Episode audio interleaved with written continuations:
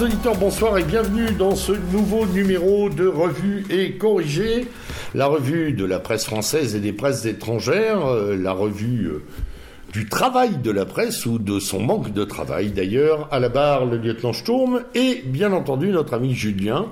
Bonsoir. Alors, nous avons eu quelques vicissitudes de, de chacun de notre côté, ce qui fait que nous n'avons pu euh, honorer contractuellement notre présence depuis fin février. Oui. Voilà. Et que nous nous retrouvons euh, à l'orée de l'été, euh, voilà, pour ce numéro de printemps, avec euh, bah, conséquemment pas mal de choses à vous dire, bien entendu, hein, et, et des assurances qu'on va faire le, notre maximum pour retrouver une régularité, bien entendu. Oui, avec ce- cette petite spécificité qu'on sera amené à reparler de sujets qui, qui peut-être aujourd'hui vous paraissent lointains, mais que nous n'avons pas ou que- sur lesquels nous n'avons pas euh, nourri de développement. Donc, euh, donc voilà, donc Oui, un, oui, c'est un un- petit peu différent. un peu plus général peut-être sur ce sur cette entrée en matière évidemment mais euh, voilà le, le, le- la trame est respectée puisque euh, nous avons encore notre découpage euh, habituel de l'émission et nous allons d'ailleurs commencer tout de suite par les dédicaces Oui, nos habituelles dédicaces. Alors euh, là, ça remonte à quelques semaines, mais euh, le, gouvernement britannique a accédé à la demande américaine du, euh, transfert prochain, non exécuté mais exécutoire, de Julien Assange. Donc, je voulais évidemment euh, dédier cette émission à ce, garçon qui ne vient pas du tout, vous le savez, euh, de nos milieux, mais qui euh, a été un éveilleur des manœuvres du gouvernement américain. Donc Julien Assange, voilà. Donc ce, qui se passe dans le gouvernement britannique est, est inquiétant de, laisser passer cette extradition. On, on- on- on notera également euh, que euh, cette euh, extradition prend place dans un quasi silence ah bah c'est c'est- international oui, de la euh, presse Oui, tout à fait. Alors c'est la, Alors silence de la presse française, ça c'est clair. Alors tout le monde en a bénéficié des Wikileaks, hein A, a commencé. Et, et- et c'est gavé d'ailleurs. à commencer par nos, par nos belles âmes du journal Le Monde qui faisait, qui titrait en permanence sur le sujet, voire, euh, voire euh, certains hebdomadaires, Bien sûr. dont je ne rappellerai pas le nom euh, parce que franchement, c'est, leur comportement est, est totalement indécent aujourd'hui. Euh, je tiens à dire aussi euh, que dans la campagne présidentielle qui a eu lieu, euh, peu de gens ont demandé euh, euh, le- l'asile politique en France pour Julien Assange. Je suis bien obligé de remarquer que le seul qui l'a fait publiquement, c'est Jean-Luc Mélenchon. Quoi que ça me coûte de le dire, bien sûr, il y a eu dans la mouvance nationale certains qui l'ont fait, comme Jean Messia ou, ou Bruno Gollnisch, mais la parole a été trop faible du côté Et euh, du Rassemblement national. Méridien Zéro, parce que nous mais- rappelons régulièrement euh, Oui, nous, le, le- le traitement épouvantable qui lui est fait euh, sur, dans cette émission et dans d'autres d'ailleurs. hein, voilà. Et je le dis, nous ne sommes pas suspects de sympathie idéologique euh, au-delà de, de- de- de son travail euh, pour Julien Assange, qui Absolument est un, pas. qui Et est un- ça, ça n'enlève rien à cette prise de conscience qu'il a permis planétairement Exactement. sur les agissements américains euh, et de leurs alliés d'ailleurs, hein, pas que. Mais euh, et puis il a surtout été l'initiateur d'un certain nombre de démarches de la part de hackers de divers euh, de divers provenances qui permettent de mettre en lumière des scandales financiers, des euh, du blanchiment d'argent régulièrement, des menées militaires. euh, voire des choses bien plus sombres. Hein, euh, voilà, euh, euh, le traitement qui lui est fait est proprement ahurissant, comme d'habitude. deuxième dédicace qui n'a Oui. rien, qui n'a rien à voir et, et qui a tout à voir parce que elle non plus, ce n'est pas une de nos amies historiques, euh, c'est le moins qu'on puisse dire puisqu'elle était journaliste à Al Jazeera et, euh, a fait une partie de sa carrière aux États-Unis, mais euh, c'est quand même une dédicace à, cette journaliste palestino-américaine, Shirin Abu Akleh, qui a été assassinée très vraisemblablement par l'armée israélienne. Bon, je, mets des réserves parce que l'enquête n'est pas close, mais l'ensemble, les faisceaux de présomption se tournent euh, vers... euh, Lourdement tout de même. euh, se tournent vers Tsahal. Et même d'ailleurs, la, commission, la communication de elle est tellement linéaire qu'on a même l'impression qu'ils le reconnaissent en creux. Oui, ils le reconnaissent en creux. Euh, la commission d'enquête, je, je demande à voir. Euh, D'ailleurs, euh, depuis le temps qu'elle est, est décédée, c'était dans le courant du début du mois de mai, il ne se passe pas grand-chose, si on croit la presse. Donc voilà, donc Cyril Abouaklé est, mort, est morte d'avoir sans doute fait de, trop de reportages sur les tueries à Zénine. Et ben, l'ironie de l'histoire, qu'elle est, qu'elle est, qu'elle est morte là-bas, euh, exactement, à Génine. Tout le monde se souviendra du cortège funéraire où son cercueil manque de, de tomber euh, sous la pression euh, de, de, de, l'armée et des, troupes, de sécurité. Ouais, équipes de sécurité israéliennes. c'est assez, assez lamentable. Voilà. C'est, vraiment lamentable. Donc, il convient de le dire. Alors, elle était peu connue en France, mais elle, a, elle, a, elle, a, collaboré avec les médias français. Oui, elle a collaboré avec RMC, euh, du, moins dans sa branche euh, arabophone, libanaise, euh, qui s'appelle RMC Daoulia, qui est une branche qui était à, un moment, je crois, où elle travaillait à la Sophirad, et en tous les cas, certainement à France 24, puisque ça fait partie maintenant de, la galaxie, on va dire, de, de, la France, de Radio France à l'international. Donc, inutile de dire que RMC, avec son propriétaire, euh, que je ne citerai pas, n'a euh, pas eu beaucoup de mots pour le décès de euh, Abou Akleh. Euh, et puis, puisque nous sommes au mois de mai, une pensée évidemment pour Dominique Vénère. vous voyez, ces dédicaces sont de nature très très différente, mais notre proximité avec Dominique Vénère et elle beaucoup plus réelle évidemment, philosophiquement, qu'avec les deux précédentes dédicaces que j'ai pu faire. Voilà. Alors, on va passer euh, aux médias et à leur santé. Alors, le problème des médias, euh, des médias euh, français et, notamment de la télévision devient, devient important. il y a, d'après les dernières études qui ont été publiées, une baisse d'audience générale des télévisions. Alors, il faut rappeler que depuis qu'on a lancé cette émission, mon cher Julien, on parle de cette érosion médiatique. Vous l'avez pu se concentrer sur la presse écrite. Ouais, et on, en avait parlé notamment parce que les Gilets jaunes avaient été un coup de boutoir euh, certain à tous les médias, bon, euh, qui avaient été discrédités sur un certain nombre de couvertures événementielles, de manifs et autres, etc. Euh, plus largement, on peut dire aussi que la séquence Covid n'y a pas aidé. Euh, avec des alignements euh, BA sur la doctrine euh, covidienne et, vaccinale. Là, on est dans le dur, en tout cas pour les télévisions. on passe de l'érosion à vraiment un effondrement. Hmm. Oui, parce que la durée de moyenne d'écoute, que euh, là je mets tout le monde dedans, hein, mhm. donc euh, de, du, gamin qui rentre de l'école hein. jusqu'au retraité qui passe son temps devant la télé, euh, je caricature, hein. euh, mais c'était à peu près un peu plus de 4 heures en moyenne par jour. Et cette moyenne qui est, tombée d'une demi-heure, c'est quand même énorme, énorme, énorme, sur cette sur l'année 2021. Euh, et euh, cela pose évidemment euh, des problèmes fondamentaux aux, chaînes télévisuelles, puisque c'est à partir de ces audiences que se font les, préconisations publicitaires, et on comprend mieux, évidemment, dans ce, dans ce cadre, l'urgence assez peu traité pour l'instant, c'est moins qu'on puisse dire, de la fusion euh, que nous avions euh, évoquée dans une précédente émission entre TF1 et M6. Voilà. Donc effectivement, là on a, on a euh, des reconstructions, renforcements devant l'effondrement. Oui. on a, je crois, aussi une prise en compte de, l'effondrement par l'échappement, hein, puisque mm. peut dire quand même qu'une grande partie des publics s'en va sur le net, mm. oui. que ce soit les plateformes. Oui euh, qui n'ont euh, ici bien évidemment pas notre suffrage complet, loin de là. Hein.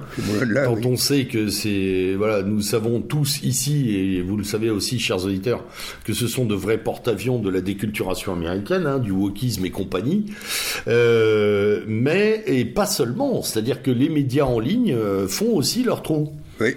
Hein, beaucoup de médias en ligne prennent leur place finalement et deviennent des rendez-vous euh, pour toutes les couches de la population qui préfèrent euh, à ce moment-là l'écran du smartphone ou de la tablette ou de l'ordinateur, euh, voire même de la télévision utilisée comme écran, à celui des programmes d'information ou de divertissement liés aux chaînes. Ce qui pose d'ailleurs la question qu'on avait déjà évoqué ici, de l'avenir du concept même de chaîne de télévision on le voit très nettement, euh, euh, et là tu fais bien de le souligner, dans le traitement par exemple de, grands rendez-vous euh, sportifs. Aujourd'hui, vous voulez voir vraiment Roland Garros, ce qui n'est pas mon cas, hein, mais peu importe, des gens aiment ça, et ben, il faut absolument que vous soyez sur Amazon Prime. Hein, Exactement. voilà. Hein. vous voulez voir le championnat de France de, première division de football, impossible de le faire sur Amazon Prime. Euh, où est passé Canal euh, dans la bagarre Et eh bien Canal a, renoncé. Et avec un certain succès, il faut le dire, s'est concentré sur d'autres événements sportifs qu'on considérait comme mineurs, comme par exemple les Grands Prix moto, comme euh, le rugby, le rugby qui, qui, fait des audiences parfois qui fait des audiences tout à fait supérieures au football, à un match de football moyen de Ligue 1 ça c'est clair. Et même du, sacro-saint rendez-vous Paris Saint-Germain-OM, mm. euh, on, l'a vu là euh, récemment. Euh, oui, la, télévision est, dans, dans une passe compliquée.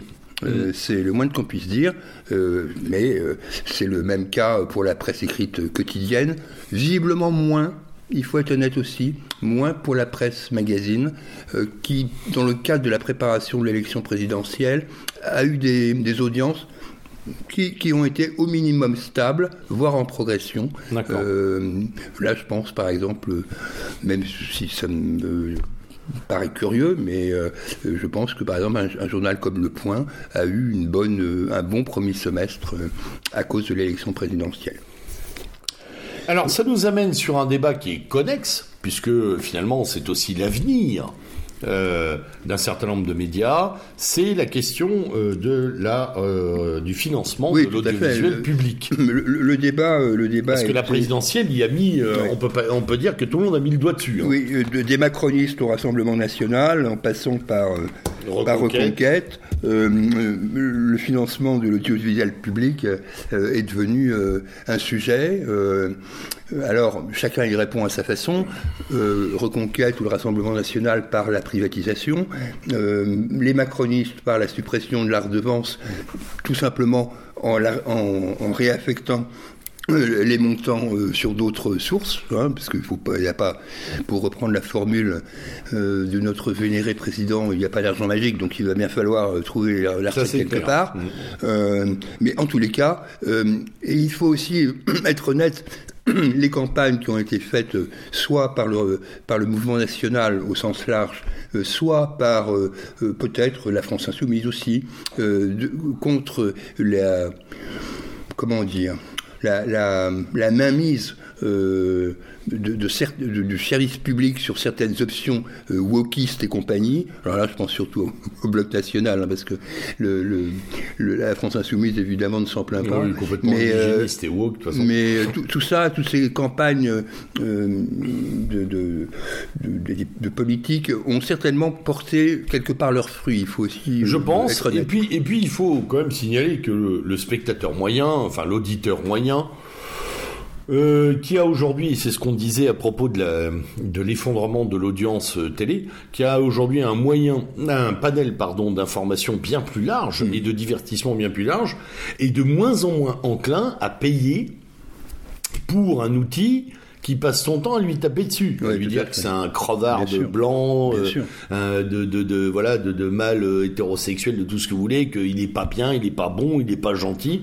Au bout d'un moment, ça plus euh, ça plus des divertissements qui sont euh, de plus en plus niais euh, effectivement, les gens s'échappent vers autre chose en disant pourquoi on continuera à payer. Ouais, et puis l'épisode des Gilets jaunes, là encore, a marqué. Hein. Bien sûr, bien entendu. Euh, il faut se souvenir qu'au moment des Gilets jaunes, quoi qu'on en pense, la, télé la plus plébiscitée, c'était RT France. Hein. Bien sûr, euh, bien sûr.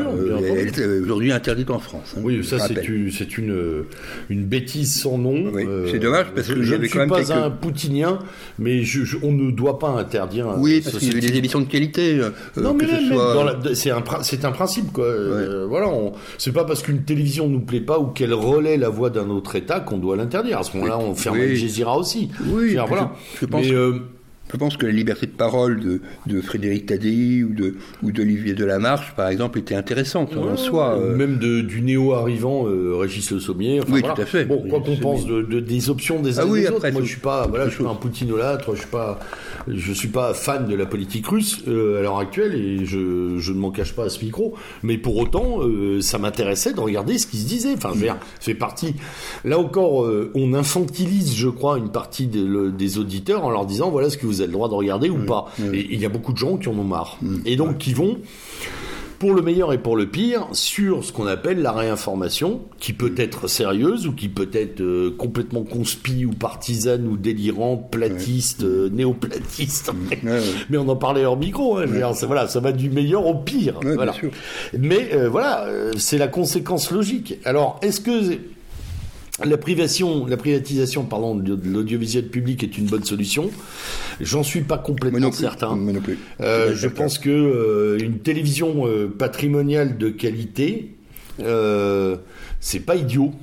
Oui, moi je suis pour un service public où, où, est appliqué ce sacro-saint précepte qu'on nous rabâche euh, mais uniquement sur certains sujets, euh, qui est celui de la diversité. Moi, ce que j'attends du service public, c'est la diversité des opinions. Complètement. Je ne songe pas une seconde à interdire à la France insoumise de s'exprimer, mais je souhaite que le Rassemblement national et les le mouvement national au sens large puissent avoir cette part d'expression.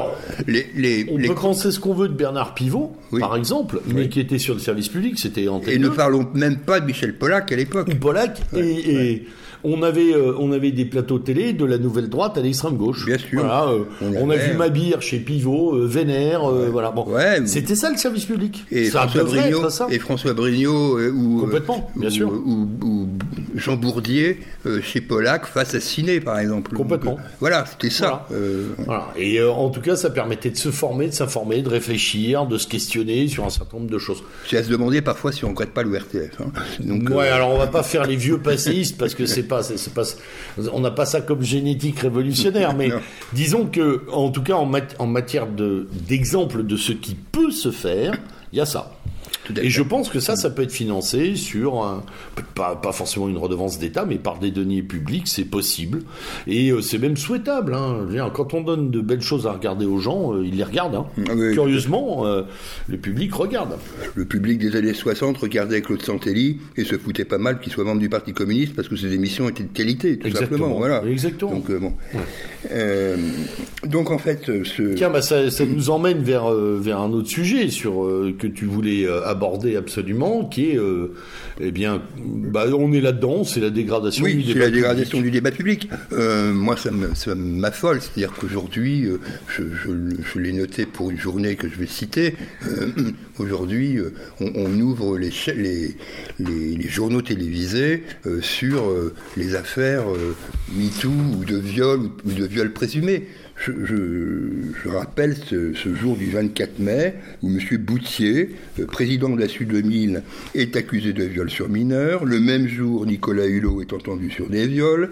Euh, le même jour, il y a une manif des féministes euh, contre Abad accusé de viol, remise en liberté de Jean Huclet pour une affaire de viol, et un non-lieu pour Luc Besson accusé de viol. Tout ça le même jour, le 24 mai.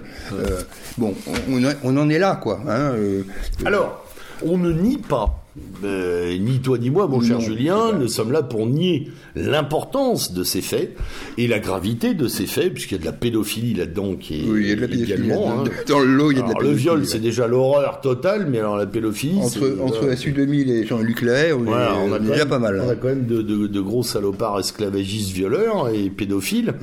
Mais euh, il n'y a pas que ça dans ce, dans ce monde. Et c'était effectivement. euh, alors euh, la journée que tu cites, moi je l'avais entendu euh, sur euh, France Info parce que j'étais en voiture. Effectivement, dans un flash, ça prenait la moitié du flash. Ouais. Bon, je suis désolé, on, on va atteindre les 6% d'inflation à la fin du mois de juin. Ouais. Il y a deux trois petits soucis alentour, une guerre, des récessions, des problèmes de pénurie de matériel, la position de la Chine, de l'Inde, un gouvernement nommé est déjà sur la sellette. Enfin, il y a deux trois trucs quoi. C'est on a euh, on est, on est euh, face à une presse qui se délecte et qui préfère se délecter que d'analyser. Encore une fois, ça doit avoir sa place dans un journal et ça doit avoir sa place dans une émission de télévision, de radio, pas de souci. De là, en faire ces choux grands en permanence euh, avec cette espèce de voyeurisme euh, tout à fait euh, moderne, voilà, plus c'est gore, mieux ça paye. Euh, on a une, véritablement une dégradation. Et puis la dégradation, de toute façon, elle est aussi dans le personnel politique qui est lié à ces affaires-là. Bien sûr. Ça s'enchaîne entre les problèmes d'argent, de non-déclaration de patrimoine, de, de, de copinage. euh, et évidemment les affaires de fesses, parce qu'il y en a à toutes les sauces, y compris entre adultes, qu'on s'entend, parce que tout le monde est le copain de tout le monde. C'est vrai que voilà, on a ça hausse, enfin on est très très bas euh, dans le débat public et on a un tribunal médiatique qui euh, qui euh, qui juge en permanence d'ailleurs de la culpabilité de ces braves gens sur Ouais, ces affaires-là. Ouais, ouais, c'est le tribunal médiatique devient devient terrible. Enfin, je, je n'ai absolument aucune sympathie, euh, c'est le moins qu'on puisse dire, pour Damien Abad, mais euh, le procès qui lui est fait euh, demanderait quand même de la part du journaliste un petit peu de recul, ne serait-ce que par, euh, euh, par son handicap, je suis désolé de le dire. Donc euh, euh, un peu un peu de voilà, Non, mais de questionnement, un peu de questionnement, euh, un travail quoi. un peu de pudeur. Alors c'est étonnant d'ailleurs parce qu'il y en a plus beaucoup qui travaillent d'ailleurs. Hein, puisqu'on parle de la dégradation du débat médiatique, notamment et du débat public hein, et médiatique. euh, euh, personne ne le souligne. Euh, Ouais. C'est-à-dire que les, les journalistes se dégradent à la même vitesse que les, les politiques, Oui, par exemple, oui. ou que ou que les hommes d'affaires. Oui, personne ne dit finalement c'est très graveleux tout ça. voilà. Alors c'est terrible parce que ces gens-là qui sont, qui, qui, comme tu le dis, ne, ne travaillent pas, hein, globalement, non, non, ne non, travaillent euh, pas, c'est très se, se font une très bonne conscience quand euh, un pauvre euh, journaliste de BFM se fait euh, tuer sur une route ukrainienne. Oui. quoi. Et là, euh, là, euh, on ah là il y a une solidarité de profession. Ah oui, là, il y a une solidarité de profession, et comme si c'était eux qui étaient euh, sur Ouais, le terrain, etc. Je trouve ça assez, euh, assez indigne. Alors, J'en avais parlé dans une ancienne émission, je disais même qu'il faudrait trouver un nouveau nom pour tous ceux qui se trouvent derrière un micro ou devant une caméra euh, dans des studios, Mm. pour les différencier de, bah, de ces grands reporters, de ces petits journalistes aussi. oui, parce que, là, c'est pas un grand on, citait hein. Régis Le Sommier tout à l'heure, qui est voilà, qui a écrit un bouquin, euh, voilà, La vérité du terrain, qui est un très bon bouquin sur ce que c'est qu'être un journaliste en zone de guerre, etc. Bon, avec beaucoup de risques, Ou beaucoup même Anne Niva, hein, Anne Niva Ouais, voilà. hein. Et puis on parlait de de de, de Abou tout à l'heure, qui euh, qui est morte parce qu'elle était au milieu du truc. exactement. Hein, Il faut le dire aussi. Elle avait pris des risques qu'elle pensait calculer. Elle avait toujours dit qu'elle faisait attention, mais bon, euh, voilà. euh, C'est quand même euh, voilà. On, on sait que par exemple sur le front ukraino-russe, les journalistes sont tirés comme des lapins. Bon. Ouais. Mais ça n'est pas le même monde que Jean-Claude Machin ou Ginette Bidule qui lit son prompteur à 500 000 balles par mois. hein. Ouais, c'est clair. C'est pas le même monde. c'est pas le C'est même. pas le même travail, c'est pas le même métier, c'est pas la même implication, ou même que ce duo de journalistes qui avaient passé leurs euh, camarades au, au peigne antipou, là, tu te souviens de ce, euh, ce long reportage, euh, Les chiens de garde, Oui. Euh, Ah. sur ces journalistes qui étaient de connivence, où tout le monde en avait pris pour son Oui, grade. fait par le, le- le- la personne du monde, Alimi, par Serge Alimi. Non, non, non, non. Non. non. C'était un duo, un homme et une femme, euh, qui ont du mal à travailler depuis d'ailleurs, parce que Ah, Parce oui. que les vrais journalistes, ceux qui travaillent et qui font des enquêtes, malheureusement, on leur fait payer. hein. Mm. Ah, bah, ça, Voilà, oui. C'est toujours assez douloureux pour eux.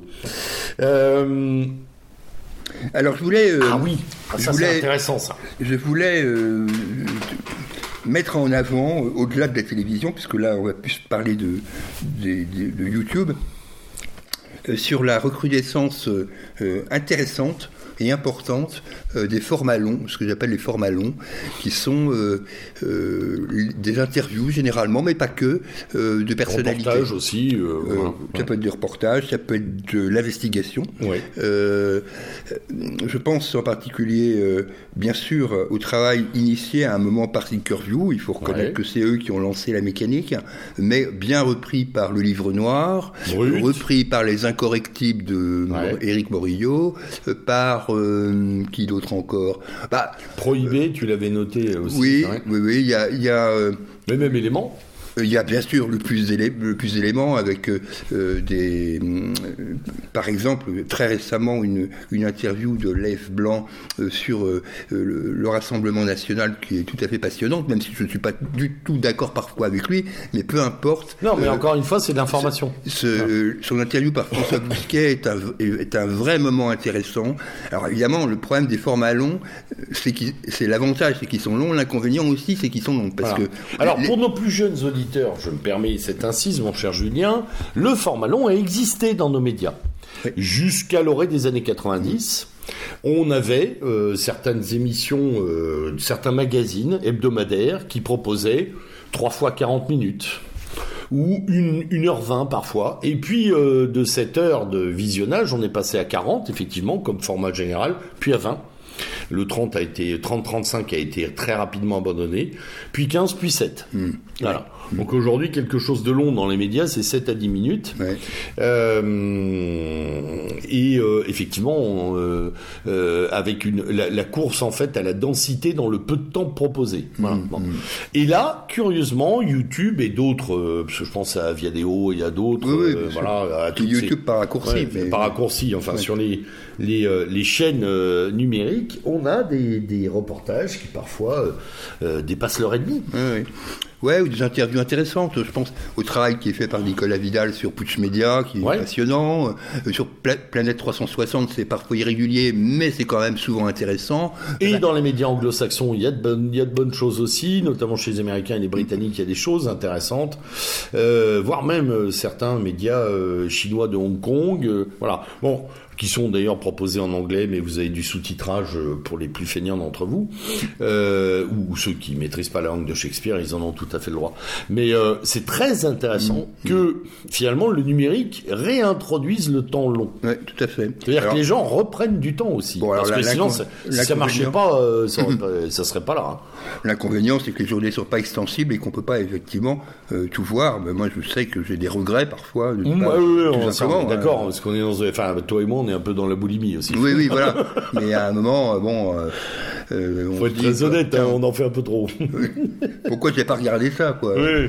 Donc bon. Moi j'ai des listes, j'ai un carnet où je dis regardez ça, regardez ça, puis après je regarde les, les listes que j'ai. Je dis ah non, il m'en manque la moitié. Donc, euh, ben, moi, je pense que c'est à célébrer. C'est plutôt sympa. Oui, oui, c'est sympa. Euh, c'est un temps, euh, voilà. D'ailleurs ce que nous faisions et on en parlait la dernière fois. ce que nous faisions, notamment avec les les, les émissions du, du camarade Drac. Mmh. Hein. oui. Voilà, on n'était même pas forcé de regarder. Moi, je faisais ça en bricolant, je le mettais à côté de moi et on écoutait la recension d'un ouvrage avec une critique. Je veux dire que ces, ces recensions nous manquent. Ah oui, elle nous manque terriblement. Hein. Michel, je sais que tu nous écoutes de temps en temps, donc euh, euh, je t'en prie, je t'en supplie, ah, reviens. reviens, ouais. Bon, je sais qu'il a plein d'autres trucs à faire depuis quelques temps, mais mais voilà, bon, on serait on serait très heureux euh, de le retrouver en, analyse notamment. Tout à fait. Euh, un, petit, mot sur, euh, sur ah. Europe, euh, puisque je suis quand même un peu cette affaire, bon, un peu aussi complété, on va dire, par l'aventure de, de CNews. bon, globalement, pour l'instant, la réorganisation d'Europe ne s'est pas traduite par une amélioration notable de ses audiences. Non. Il faut avoir l'honnêteté de, de, le dire. disons qu'il y a une une stabilisation dans la médiocrité, quoi. Hein, euh. C'est-à-dire qu'en fait, aujourd'hui... Il y, a, euh, des petits changements de ton. Oui, il y a, alors, ah oui, attention, hein. je parle des audiences, je parle ah, de la partie quantitative. Oui, d'accord. Qualitativement, je dois reconnaître que je prends plus de plaisir aujourd'hui à écouter Europe que je n'en avais avant. Euh, que alors je pour être honnête, je l'écoutais plus. Oui, voilà. maintenant, j'y repasse. Voilà, voilà, Maintenant, j'y repasse aussi. Euh, J'étais un peu défrisé par Laurence Ferrari sur Punchline. En fait, j'ai tort. Parfois, c'est intéressant. Euh, avec des invités qui me surprennent. Euh, Mm. Bon, euh, mais dans le bon sens du terme. Donc, je pense que cette nouvelle formule euh, d'Europe va, à mon avis, repartir, mais euh, ça va être long, quoi. C'est- En tout cas, ça lui évite de couler, je définitivement. pense que ça lui déjà. évite de couler. ouais. Euh, voilà, on a, on a remis le navire à flot. Oui. Pas, ça lui, ça le sauve pas. Il n'est pas sauvé. Hein. On Ah est non, non, non, pas du tout. On est sur, euh, on est sur quelque chose qui est de l'ordre de, de l'urgence qui a été traité. Voilà. Mais on retrouve Mais, euh, effectivement euh, euh, des gens de. Donc, tu parlais de Régis Sommier, c'est souvent le cas. Euh, on voit des gens de l'incorrect, on voit des. Enfin bon, je parle même pas de, de euh, Charlotte Dornelas euh, le soir. Donc, on- bon. Un, peu d'air, quoi. C'est tout ce qu'on peut dire. Oui. C'est pas euh, le, le nationalisme, euh, le peuple et la révolution, mais euh, ça va mieux. Ça va, ouais, un petit ouais. peu mieux, quoi. Mm, C'est vrai. Bon. C'est pas faux. Alors, dans une chose qui va très très bien par contre, et ça je dois féliciter ses initiateurs, Furia. c'est Furia évidemment, qui a publié son numéro 2 il y a maintenant quelques semaines, qui a eu un très beau succès sur son numéro 1, si j'en crois Laure Magnier, la directrice, qui dit qu'elle aurait pu remplir le Stade de France avec les lecteurs, donc ça donne la dimension aux alentours de 80 000 exemplaires. Euh, bon, je ne suis pas dans le secret. euh, Non, lieux. mais on peut imaginer qu'en plus, il y a l'effet de nouveauté, donc il y a pas mal de gens Mais- qui se sont jetés là-dessus, alors que c'est pas facile. Non, parce que c'est quand même d'abord, d'abord c'était pas donné. Non. Euh, c'est pas euh, 3,50€, c'est 14,90€. Euh, Donc 15 balles, quoi, euh, c'est quand même euh, une somme, hein, quand oui, on c'est achète pas mal de presse. C'est comme un euh, livre en fait, c'est Ah un- oui. c'est un livre quoi. Une bonne BD, ouais. Un petit livre, on va dire. Euh, bon, euh, avec euh, des, des rubriques de, de Laurent Oberton tout à fait euh, savoureuses, comme il sait faire. Hein. Mmh. Euh, Mar- Marceau idem, euh, Papacito, bon, avec sa, sa verve habituelle, et puis euh, une chronique, là je pense au numéro 2, de Julien Rochdy euh, sur... sur Maurras. Euh, Voilà. donc, bon, euh, c'est bien ce qu'ils font. euh, c'est un trimestriel. euh, euh, va falloir tenir sur la durée, mais Oui. pour l'instant, euh, le pari, euh, le pari est bien engagé. Je- puisque je suis dans la, dans la presse, on va dire, euh, de notre camp, entre, je mets entre guillemets, hein, puisque euh, Furia ne se rattache à aucune chapelle. hein, On est bien d'accord. Comment? Je dis, on est bien d'accord, oui, c'est oui, pas le journal 2. Voilà, c'est Voilà. le journal euh, de, de la galaxie Magnus, puisque Ma- Ouais. Magnus est la nouvelle maison d'édition qui va remplacer Ring, euh, si Mhm. j'ai bien compris. Euh, en tous les cas, par ces, par ces quatre initiateurs que j'ai cités, euh, je voulais aussi parler de ce qui se passe au niveau de Rivarol. Bon, soyons clairs, beaucoup, beaucoup de, de gens dans notre mouvance ne vouent pas une sympathie particulière à Rivarol et à Jérôme Bourbon. Euh, par des prises de position considérées parfois comme euh, un peu euh, un peu excessives ou un peu systématiquement opposées aux, figures du mouvement national.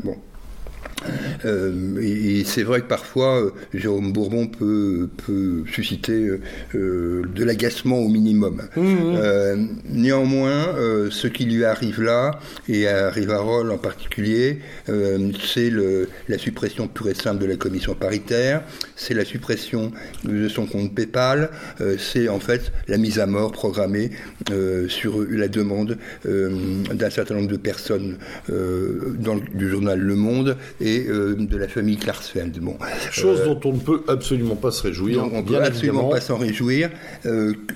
Et là, je, re- je, je cite, enfin, je- dans l'esprit, je suis dans- sur la même position que, que Francis Bergeron, euh, qu'il a très bien étayé dans présent. C'est-à-dire, on peut, on peut ne pas être d'accord, et, et Dieu sait si présent a été attaqué par Rivarol, on ne peut ne pas être d'accord avec euh, Rivarol, mais il faut bien faire attention, parce que ce genre de, de manip peut demain toucher soit le François numérique, soit peut-être même demain, on ne sait pas, euh, valeurs actuelles ou présents. Mmh, Donc attention. hein.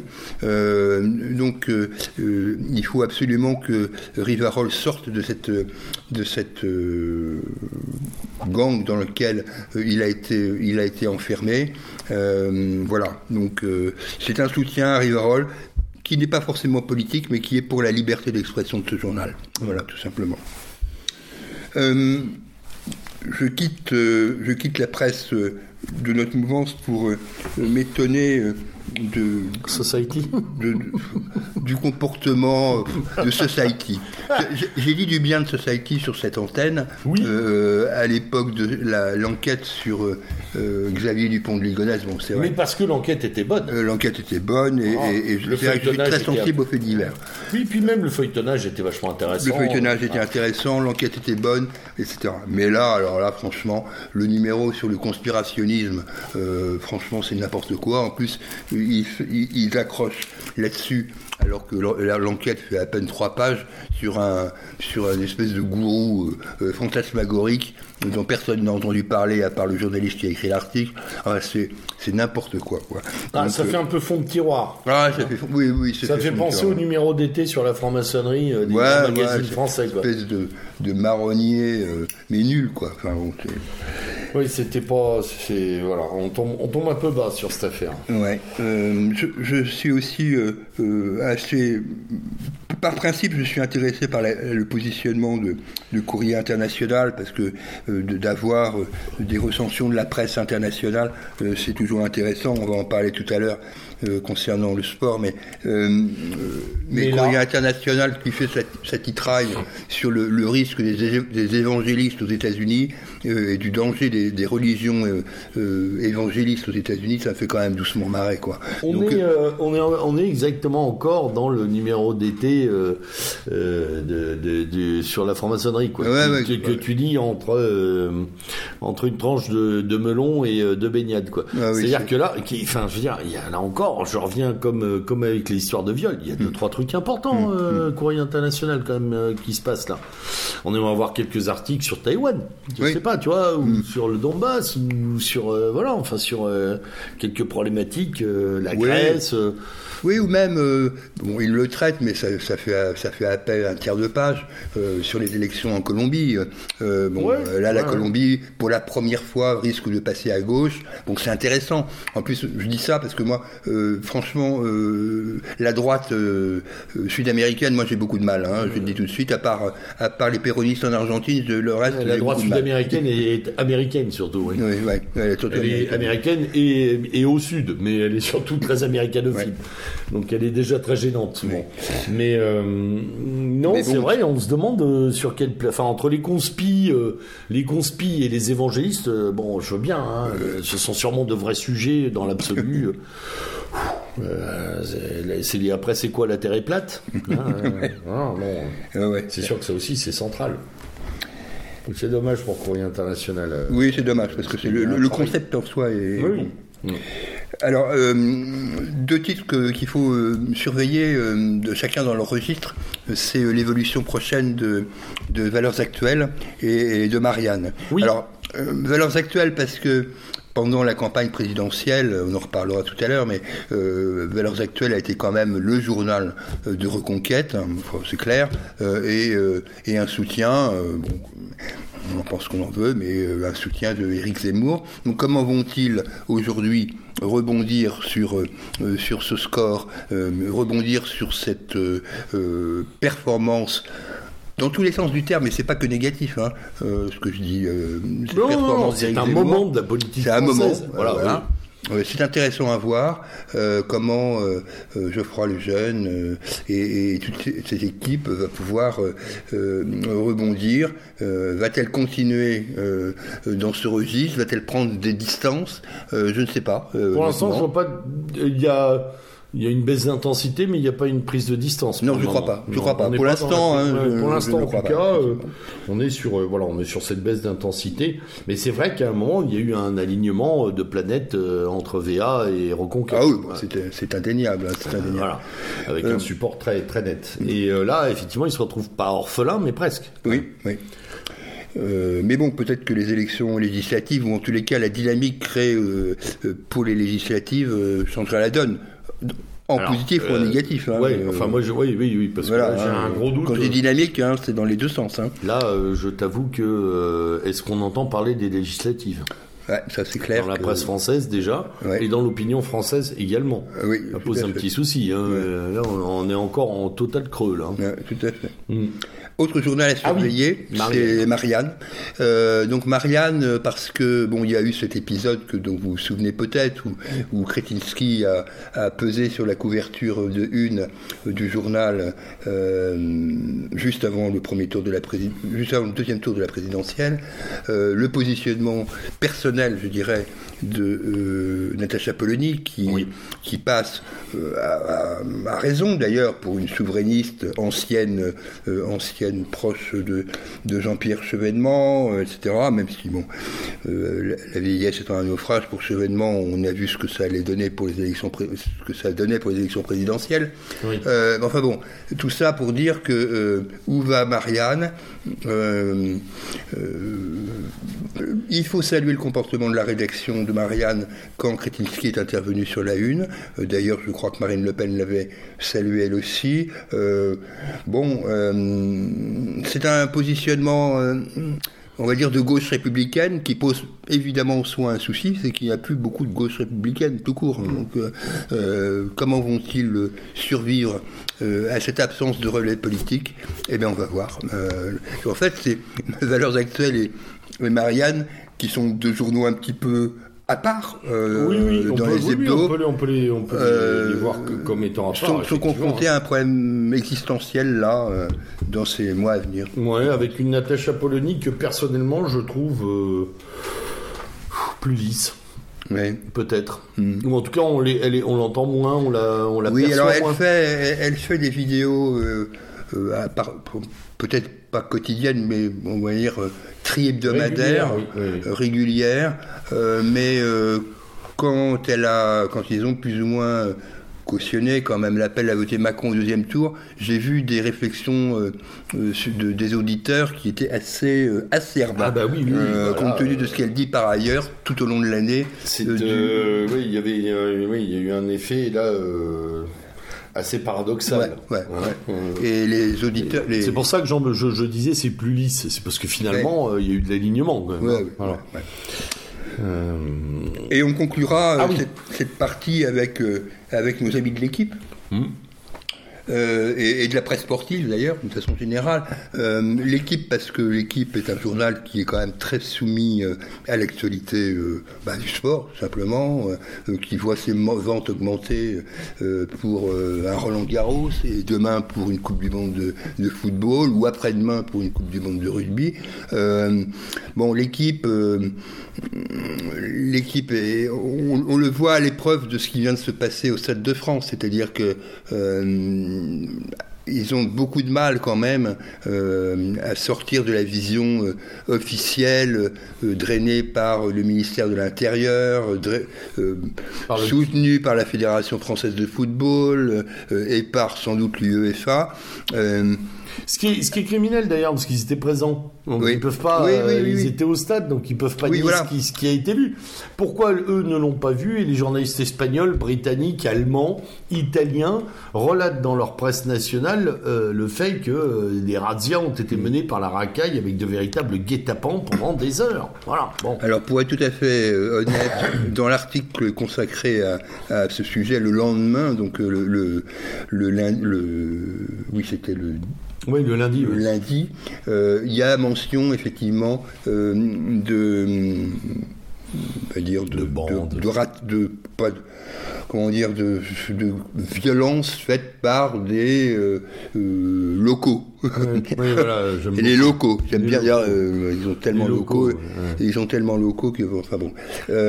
Mais on peut pas dire que ces, ces gens-là qui étaient sur place, justement, comme tu viens de le dire, et témoignaient d'un courage fantastique en démentant la version surréaliste de, de Darmanin, bon, auquel plus personne ne croit aujourd'hui. Non, mais- ce- c'est, il nous aura invités à passer des Scandinaves, euh, euh, enfin, un mot que l'on utilise avec un grand sourire, à anglais. hein. Parce que Oui. la, Seine-Saint-Denis est remplie d'anglais. Oui, on le sait. Ouais, de supporters anglais. De de- supporters et de Liverpool. Oui, et de Liverpool. Ouais. D'ailleurs, euh, Liverpool est en Seine-Saint-Denis, pour ceux qui ne le savaient pas, évidemment, euh, tout le monde est maintenant au courant grâce à, au petit nain qui, euh, fidèle à sa doctrine finalement très marxiste, hein, Mm. euh, euh, quand le réel ne correspond pas au dogme, réécrit la réalité, hein, euh, tranquillement. Voilà.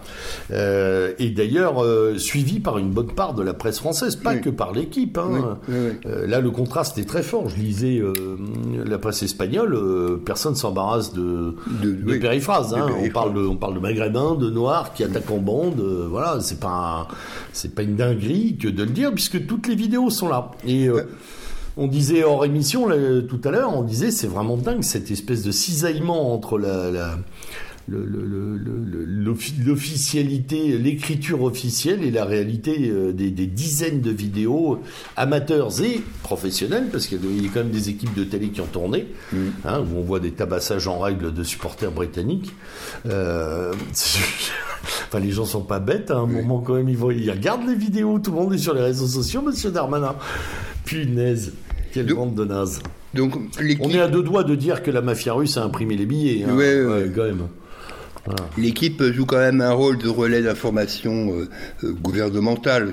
Quand, quand je vois... euh, Bah, RMC Sport, c'est pas mieux, hein, parce RMC qu'ils ils ont Sport. été très en bémol sur cette affaire. hein. Exactement. euh, RMC Sport euh, n'a de cesse de, de, de- de tirer à boulet rouge sur les, les sportifs russes et, la- et, façon, d'une façon générale. Et hier, vous vous en souvenez, euh, sur la non-vaccination de Djokovic. Ouais. Euh, par contre, curieusement, euh, dès qu'il s'agit de, de parler de la Coupe du Monde de football au Qatar, il n'y a plus personne. Non, non.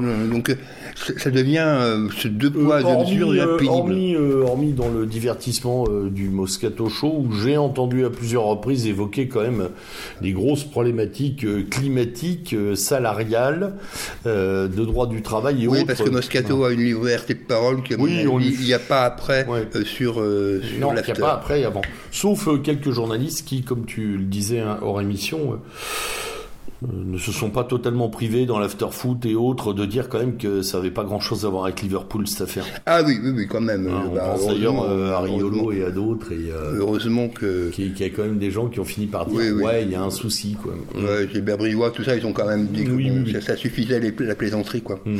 Et qui d'ailleurs nous, nous déconsidère. Ah bah euh, là, euh, euh, une fois de plus. nous déconsidère une fois de plus. Euh, Peut-être pas pour l'organisation de la Coupe du Monde de rugby. Ça, je ne sais pas, mais certainement pour les Jeux Olympiques. Les Jeux Olympiques, Euh, ouais, ouais. Ça, il y a, il y a- là, il va y avoir des efforts de communication à faire euh, de la part de Madame Oudéa. Donc, je rappelle quand même qu'elle est la, à la, la ville, l'épouse du patron de la Société Générale. C'est comme quoi, hein, euh, voilà. Ah bah, On façon, peut être une ancienne tennisman, présidente de la Fédération française de tennis, mais n'oublions pas qu'elle est Madame Oudéa. Alors passons euh, passons à la France maintenant. Oui, retour sur des présidentielles. Euh, bon, inutile de rappeler les scores, hein, tout le monde les a en tête. Euh, comment dire? Tout ça pour ça? Oui, tout ça pour ça, quoi. Bon, elle est facile. hein. Oui, mais c'est mais c'est facile, mais d'un autre côté, c'est tellement vrai, quoi.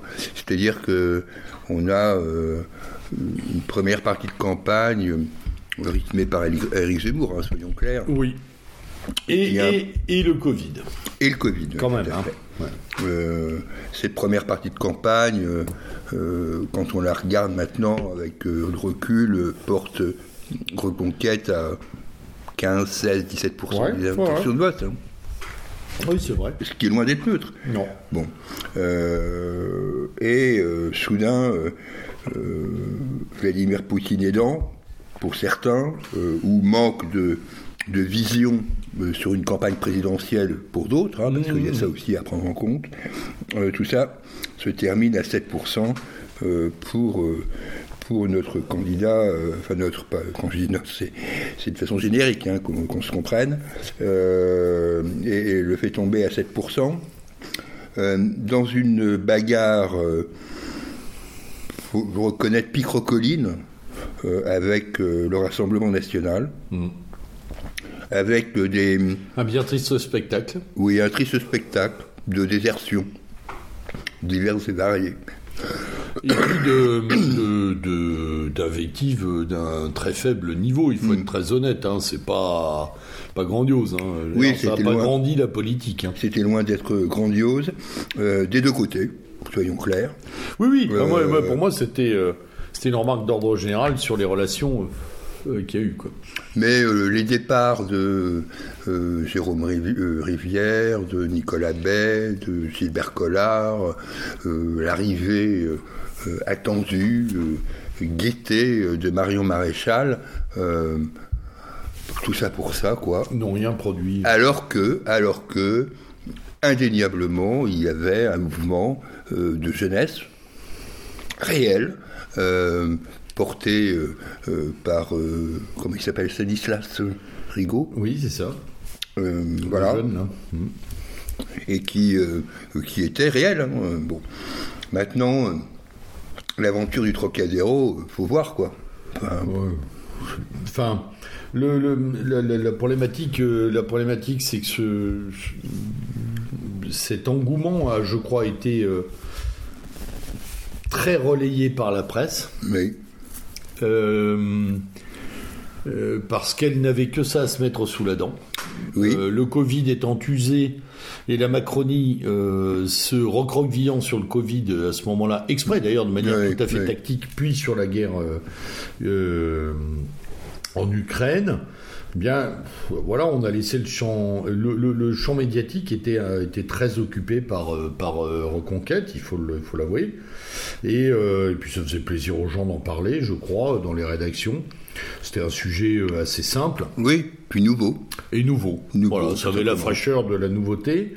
Peut-être sans prendre de recul sur la sociologie potentielle de l'électorat, Oui, qui n'était pas si, pas si ouverte que ça, contrairement à ce que beaucoup de gens disaient, Euh, en ne faisant pas attention, probablement non plus, à part quelques médias, je pense au Figaro, à la campagne électorale de Marine Le Pen. Oui. Peu importe ce qu'on pense de cette... euh, Campagne, oui. campagne, hein, et ni, ni de, et d'ailleurs ce qu'on pense de Marine Le Pen, hein, vous Mm. savez qu'ici, à ce micro, on n'est pas tendre, c'est le moins qu'on puisse dire, mais elle a fait probablement sa campagne la plus honnête en trouvant un électorat et en trouvant un positionnement qui lui convenait. Résultat, euh, elle, a, conti- elle a poursuivi un certain nombre de choses euh, qui, euh, qui l'ont fait, émerger.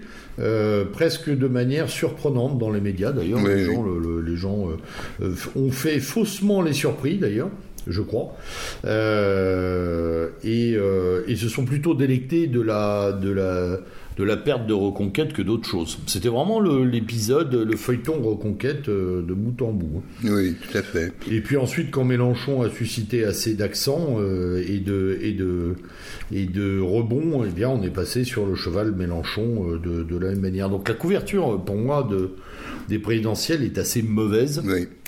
Euh, parce que c'est une couverture qui n'a pratiquement jamais posé la question du fond ou de l'absence de fond de cette campagne, Hmm. voire même de l'absence de campagne. L'absence de campagne du président de la République. hein, du président de la. République euh, avec un gel euh, tout à fait stratégique euh, de, de la question euh, de, sa, de sa déclaration de candidature, Oui. de- d'un tricotage permanent sur le Covid, histoire de tenir l'actualité par le bout sanitaire et par la peur collective.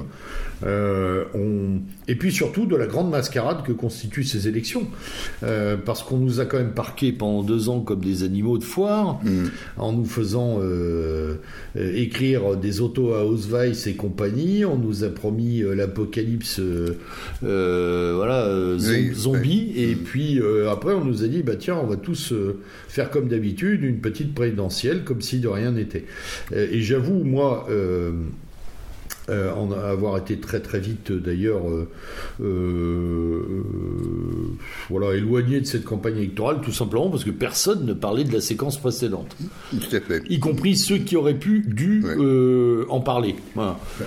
Confinement enfin je veux dire mesures vexatoires diverses et variées sur des catégories entières de population ou de gens non vaccinés citoyens de seconde zone non recul épidémiologique euh, sur les conséquences du vaccin, etc. Rien de rien. On est passé à autre chose du jour au lendemain avec euh, la guerre, la guerre, la guerre. On va tous Oui. mourir à la guerre. Et euh, il n'y a pas de, il y en aura pas d'ailleurs. hein, Il n'y a pas de jugement a posteriori de cette période. C'est probablement euh, ce que d'ailleurs, ce qui d'ailleurs a là aussi un peu blasé euh, beaucoup de nos concitoyens qui ont dit bon bah, voilà ils sont retournés à leurs petites affaires, ils sont retournés à leur petit train-train et tout ça est déjà convenu, positionné, couru d'avance.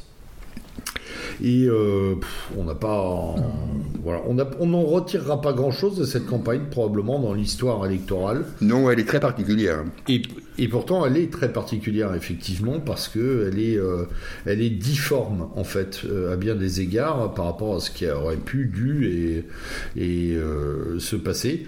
Et elle, elle finit, finalement, en tout cas pour nos milieux, par, par achever l'idée que l'électoralisme ne sert pas à grand-chose. Oui, je crois que c'est quand même la grande leçon, quoi. cette troisième campagne de Marine et cette campagne bizarroïde, finalement, d'Éric Zemmour a achevé, je pense, euh, beaucoup de convictions dans le, dans le suffrage, non, suffrage universel. Ouais, ouais, oui. Bon, alors nous, on en avait très peu. hein, Oui. euh, voilà. Par, euh, par euh, pragmatisme révolutionnaire, pour pas dire fascisme. mais euh, mais euh, effectivement, tous ceux qui s'y sont, euh, encore une fois d'ailleurs, jetés à corps et à cri, et avec toute leur, leur énergie, leur volonté, n'ont pas été payés de retour, c'est le moins qu'on puisse dire Oui. puisque non seulement le paysage est, est, est à peu près le même, en plus éclaté, en plus dévasté, en plus désespéré peut-être aussi Oui. pour beaucoup. Oui, désespéré, oui. Et, euh, et on s'aperçoit d'ailleurs que la presse continue finalement là aussi euh, sans, sans même se poser la question de savoir pourquoi rien ne s'est produit. Hmm. Bon, bah, c'est fait, les présidents, bah, on repart. On, On repart comme en continue, 14. Voilà. euh, On va s'intéresser aux législatives. euh, voilà. Il y a une espèce de storytelling, là, de continuité. euh, euh, voilà, il y a- enfin, il y en a quand même qui ont osé, certains, certains magazines ont osé dire que Macron prenait un peu. euh, un peu la forme d'un d'un père euh, d'un général de guerre quoi Oui, hein, euh, d'un sous Clémenceau de, de, de bidet mais euh, quand même Ouais, un, bon. un mauvais Bonaparte. un mauvais, ouf, ouais, encore là, ça, insulte même Bonaparte dans ses mauvaises heures, mais, mais euh, on, voilà, on a quelque chose de l'ordre d'une espèce de, de coma, de campagne en coma éveillé. Moi, moi, je, je- il y a vraiment quelque chose là-dedans d'une Oui. sourdine. Euh, Qui a été caricatural au moment du débat, d'ailleurs. Totalement. Alors, totalement. Ça, Le ça, comportement de Marine Le Pen euh, au débat euh, ne laisse pas d'intriguer. hein. Non. Parce que, franchement, euh, euh, moi, je l'ai en mémoire, euh, ce- sa passivité euh, euh, devant les absurdités balancées par Macron. Quoi. Voilà, c'est- il y avait largement la matière. Oui, mais euh, chat échaudé, craint le, euh, loup échaudé, craint Ouais, froid, oui, oui, ah oui, oui, oui. On avait l'antithèse du débat précédent, euh, ce qui d'ailleurs a, a laissé voir euh, une, un aspect de la personnalité de Macron que les journalistes ont quand même relevé, hein, euh, l'arrogance, Ouais. euh, euh, les pics, La la- suffisance, la- l'agressivité, la suffisance. ça, même les médias ont été forcés de le noter. Ouais. Mais finalement, pas tant que ça, parce qu'ensuite tout le monde s'est précipité monde, sur, sur les mélanchonistes. Parce que ça a été le gros sujet d'immédiat après, après vote, quoi.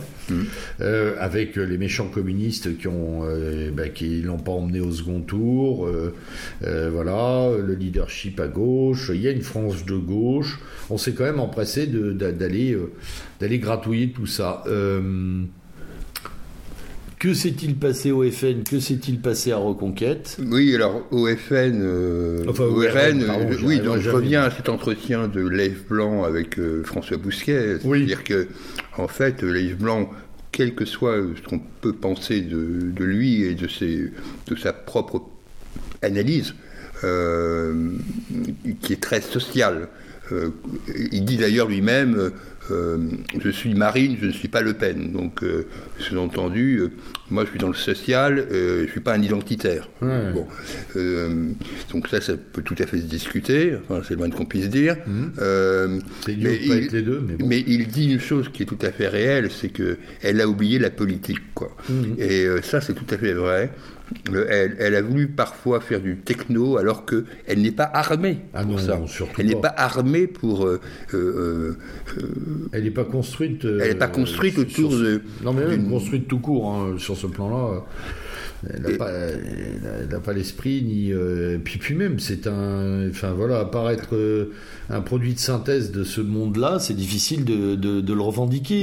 Et, c'est difficile de, de, concurrencer sur ce plan-là. C'était pas du tout maintenant il faut reconnaître que dans sa campagne électorale sur les marchés elle a été ah mais c'est ce que je disais tout à l'heure elle a trouvé un électorat. Elle a trouvé un électorat chez euh, où elles se sont à l'aise. la mère de famille divorcée qui a du mal à joindre les deux bouts etc le, le petit peu de, de la périurbanité, de la, de la plutôt nordiste, plutôt nordiste, plutôt nordiste bien sûr. Mm. Euh, mais quand on regarde la carte électorale, il y a quand même du monde partout. Oui, oui, oui tout à fait. Euh, et y compris, y compris dans le Sud-Ouest. Ouais, ouais, et beaucoup de la ruralité ou, de la, ou de la périurbanité pauvre, euh, qui dit quand même qu'une France a raisonné avec d'un discours social identitaire ou social patriote, si on veut, ou social populaire, qui est pas neutre mm. et qui n'a pas non plus basculer chez Mélenchon. Non plus. Non plus, puisqu'il a constitué quand même un pôle, euh, voilà, qui est à mon avis euh, euh, une sorte de réservoir permanent pour le RN. Mmh, mmh. Bon gré, malgré, et plutôt malgré qu'autre chose, hein. malgré le RN. Pôle que n'a jamais trouvé Reconquête. Reconquête n'a jamais eu de réservoir propre, en fait. Enfin, moi, je, moi, je suis assez sévère là-dessus sur, pour Reconquête, parce que avec le problème de la bourgeoisie patriote. Bah, ouais, c'est ce que j'appelle l'ethnolibéralisme, mais c'est à peu près la même chose. Ouais. Bon, quand je suis méchant, je dis que c'est oxymorique, mais. Euh, oui, bien sûr. Euh, bon, c'est pas, heureusement, pas tout à fait vrai, mais bon, il faut reconnaître que. Euh, parce qu'il a raison, de, quelque part, Zemmour. Il faut qu'à un moment ou l'autre, ces bourgeois rejoignent le camp national. C'est évident, c'est bien. Bien sûr, bien sûr. Mais, mais visiblement, ils sont pas encore prêts, quoi. Alors, soit ils sont pas encore prêts, soit ils ont fait le plein. Ouais moi ce serait plutôt ma réflexion, c'est-à-dire que euh, finalement, bah ouais, 7 c'est déjà pas si mal. On sait que cette frange-là se baladait, si tu t'en souviens bien, dans les élections précédentes, du côté de chez Pasqua de Villiers, de et qu'elle tournait autour de 4-5%. voilà.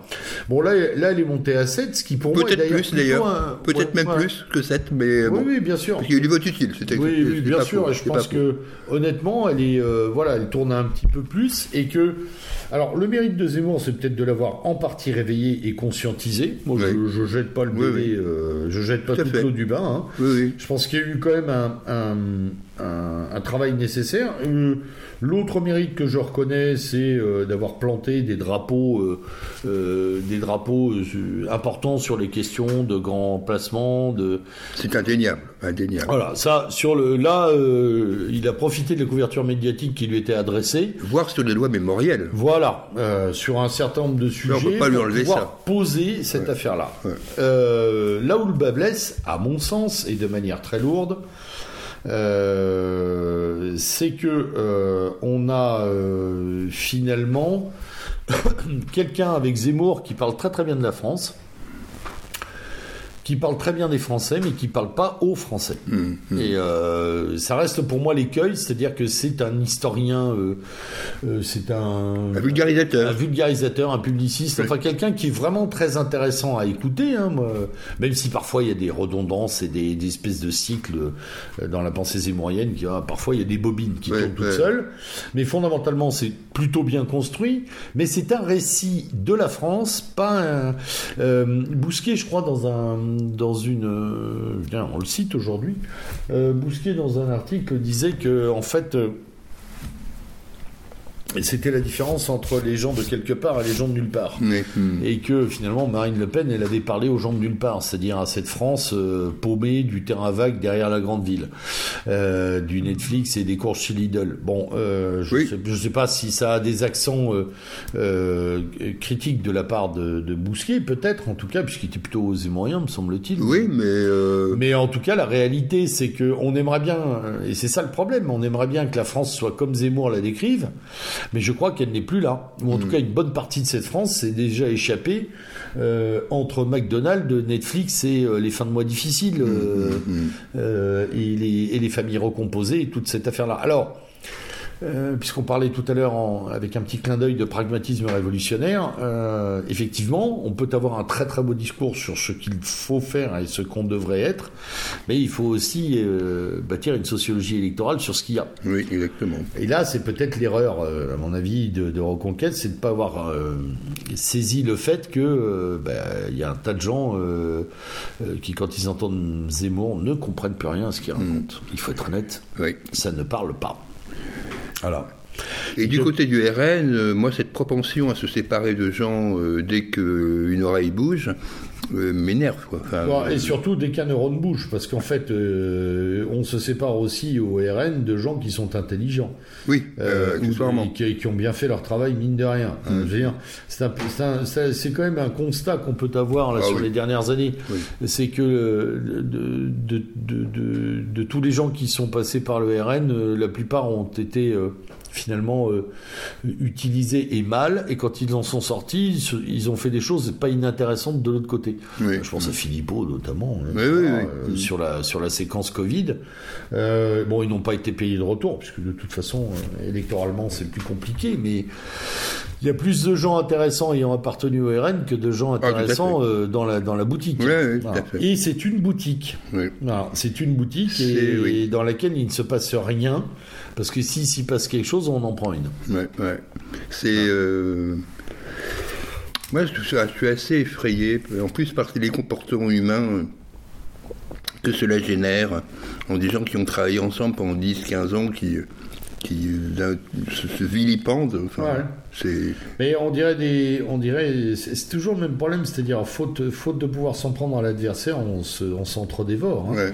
On a, et d'ailleurs, euh, avec euh, avec avec la bénédiction et la délectation mm. de notre presse, qui mm. n'attend que ça qui n'attend que de voir les sorties des uns et des autres, les tweets malsains. Euh, euh, D'ailleurs, il y en a eu hein, à l'occasion des transfuges à ah Reconquête. Bon. Euh, et, ce qui est intéressant aussi, c'est de lire maintenant, après le soufflet médiatique de Reconquête, les gens qui partent de Reconquête et qui disent ce qui s'y passe, et il s'y passe à peu près la même chose qu'au RN. Oui. Il semblerait que Madame Knafo soit le capot en chef de l'organisation euh, et que Madame Knafo euh, morde tout ce qui dépasse et que Madame Knafo euh, sabre tout ce qui n'est pas d'accord et que tout le monde en prend pour son grade et que ça saigne de partout. Voilà. Donc finalement, ce, ce, Reconquête devient un parti comme les autres mm. à la vitesse de l'espace. Oui, tout à fait. Voilà. Et, quand je dis de l'espace, c'est en l'espace d'une élection, ce qui n'a pas fait beaucoup d'autres. Euh, au point euh, d'ailleurs assez divertissant que euh, Zemmour hésite entre le 16e et, et, et Saint-Tropez pour pouvoir se présenter. Ils sont quand même deux circonscriptions dans lesquelles il a bien marché. Certes, mais qui offre quand même un point de vue électoral, enfin une sociologie électorale tout à fait particulière. Oui, oui, c'est moins qu'on dire. Pas nier. Oui. Voilà, et donc euh, c'est presque caricatural. Oui, parce que la circonscription du 16e et 17e arrondissement, euh, oui. il n'y a sûrement pas y avoir énormément de problèmes sociaux euh, sur ce plan-là. On a, euh, on a aussi un phénomène intéressant qui a quand même euh, occupé beaucoup les journaux.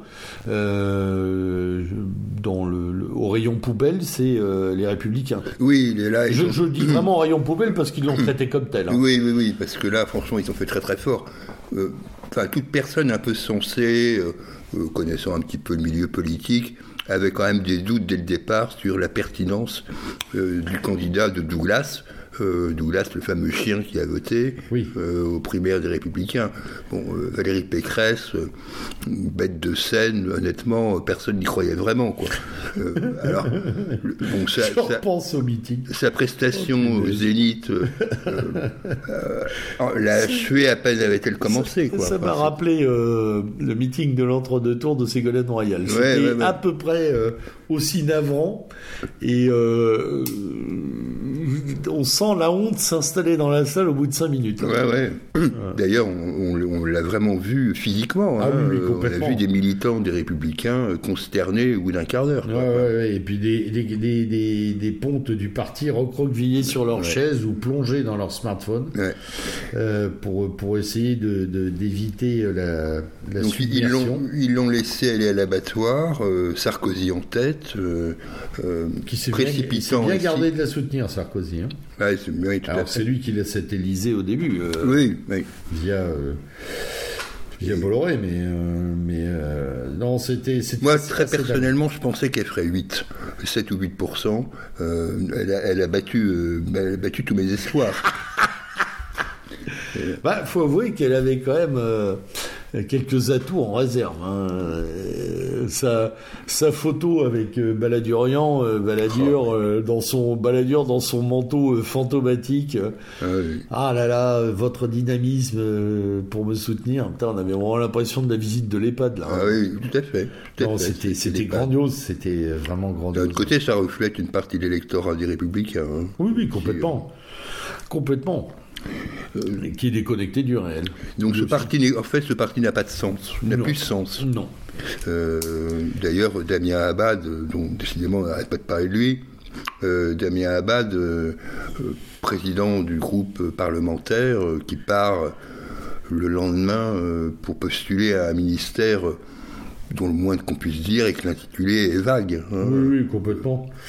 À part le handicap, hein. je mets de côté le handicap, mais pour le reste, les solidarités, euh, bon, ok. euh, euh, donc ce parti ne sert plus à rien et, euh, et mm, comme le Parti Si ce n'est à socialiste, boucher les trous de la Macronie, puisqu'il semblerait qu'en Macronie, il n'y ait plus beaucoup de candidats pour le gouvernement, euh, Ouais. et qu'ils aient dû un peu aller les chercher plus loin, mais... euh, mais on est là quand même devant une déliquescence de, on- de, de- enfin, du- des hommes publics ou des femmes Alors, je- publiques. et d'a- ouais, et d'ailleurs, je, alors ça, oui, la qualité est effondrée, mais je crois aussi que les médias se trompent quand ils parlent de, de recomposition de l'espace politique. Non. Je, je crois qu'on continue sur la Ah, décomposition. dis sur la décomposition. Elle n'est pas, elle n'est pas terminée. Elle, a- elle a c'est- commencé avec le juste avant Macron 1, Mm. enfin Macron premier quinquennat, et elle continue en fait. Oui, c'est oui, un phénomène extrêmement long, Oui. et on n'a pas fini de voir ça.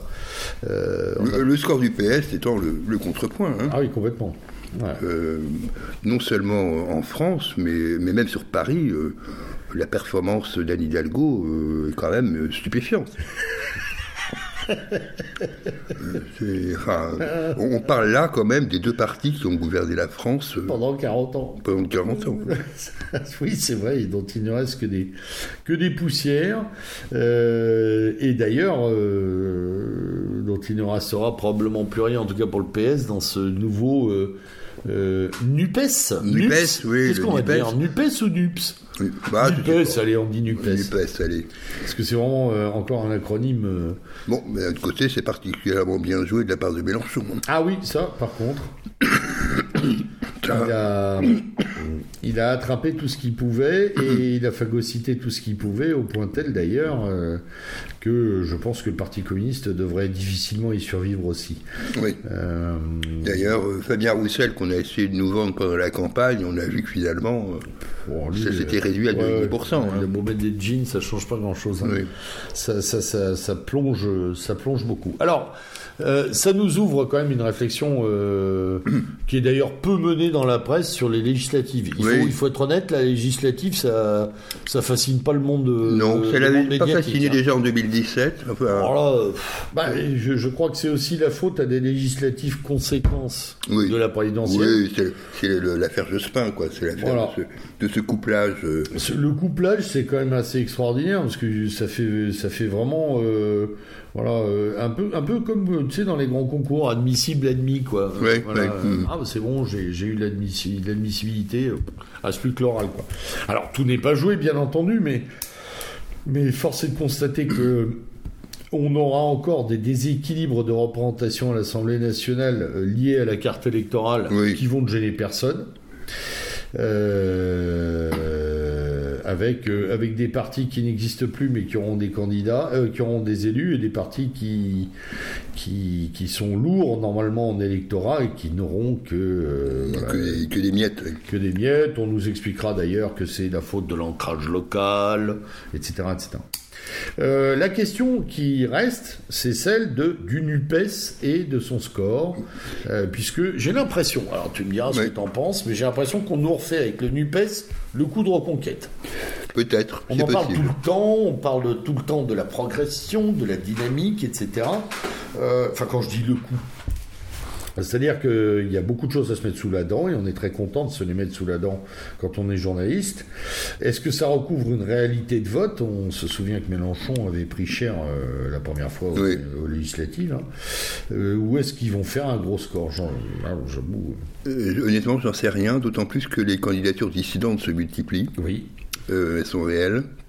Je ne sais pas. Il y a encore des affaires de viol, parce que ça c'est quand même devenu Oui. un truc permanent. Dès qu'un mec se présente, il a un viol sur le dos. Oui, je dis pas ouais. que c'est pas vrai, hein. Oui, je dis que, euh, à la limite. Bah, euh, l'affaire Tahab Ouaps, hein, Voilà, euh, des candidats non violeurs, il n'y en a plus beaucoup. euh, hein. oui, oui, oui. Ou non violents d'ailleurs, pour violents. certains. Euh, c'est euh, voilà, donc ça nous promet des législatifs qui ne font pas trembler la presse, qui ne font pas trembler les citoyens. Et qui feront, oui, et qui vont euh, récolter un score d'abstention. euh, Moi, je pense qu'il va y avoir une abstention ouais, encore. ouais. Alors qu'au départ, euh, on disait tout le contraire. hein.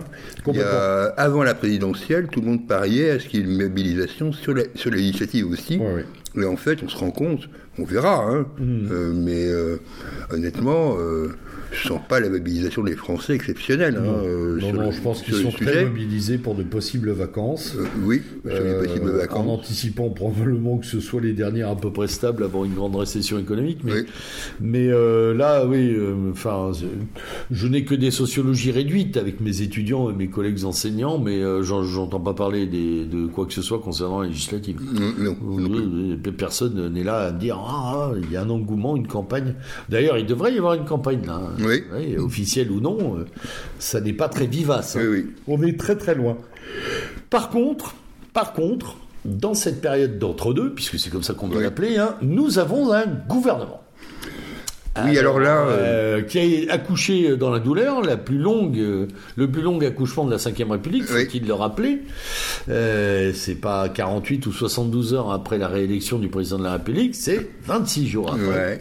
Hein. pour mettre euh, Elisabeth Borne euh, en lieu et place de la présidente de l'agglomération rémoise, euh, Ouais. euh, voilà, si j'ai bien compris. Oui, c'est Euh, Vatrin, Vautrin, Vautrin, je j'ai- sais plus comment elle s'appelait l'autre, là, qui était pressenti. Votre, votre, votre- Vautrin ou truc Oui, ça. ouais, ça, ouais.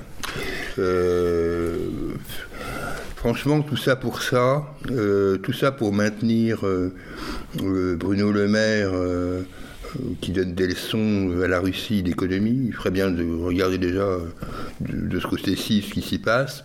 Euh, tout ça clair. pour maintenir euh, Darmanin, Dupont-Moretti et nous sortir du Alors, chapeau. Dupont, Dupont-Moretti, toujours, toujours mis en examen dans Oui, à affaires, hein, oui. pour, comme ministre de la Justice. Là aussi, c'est pareil, déliquescence du personnel politique. Et tout ça pour nous sortir du chapeau un Papendiaï. Papa de son vrai prénom, d'ailleurs. hein. Je crois que c'est Papa. hein. Ouais, Il se fait ouais, appeler Pape, peut-être. mais c'est On Papa. dit pape, ouais, mais c'est Ouais. peut-être papa, ouais. Et euh, que les Français ont appris à connaître, parce que honnêtement, euh, euh, le français moyen, 99% des Français Ah euh, ne savaient pas que ce monsieur était un historien spécialiste des minorités aux États-Unis. hein. Oui, voilà. Ou d'ailleurs, il enseignait, me semble-t-il. Voilà, ouais, tout à fait, il a enseigné. Décidément, dès qu'ils enseignent ou qu'ils partent aux États-Unis, ça se gâte, quoi. Enfin, à Mais- chaque fois. mais- oh, je crois que lui, il était déjà euh, bien engagé puisqu'il a été au CRAN, Oui, hein, le conseil représentatif des, je sais plus quoi, associations associations noires. noires, oui, voilà. tout à fait.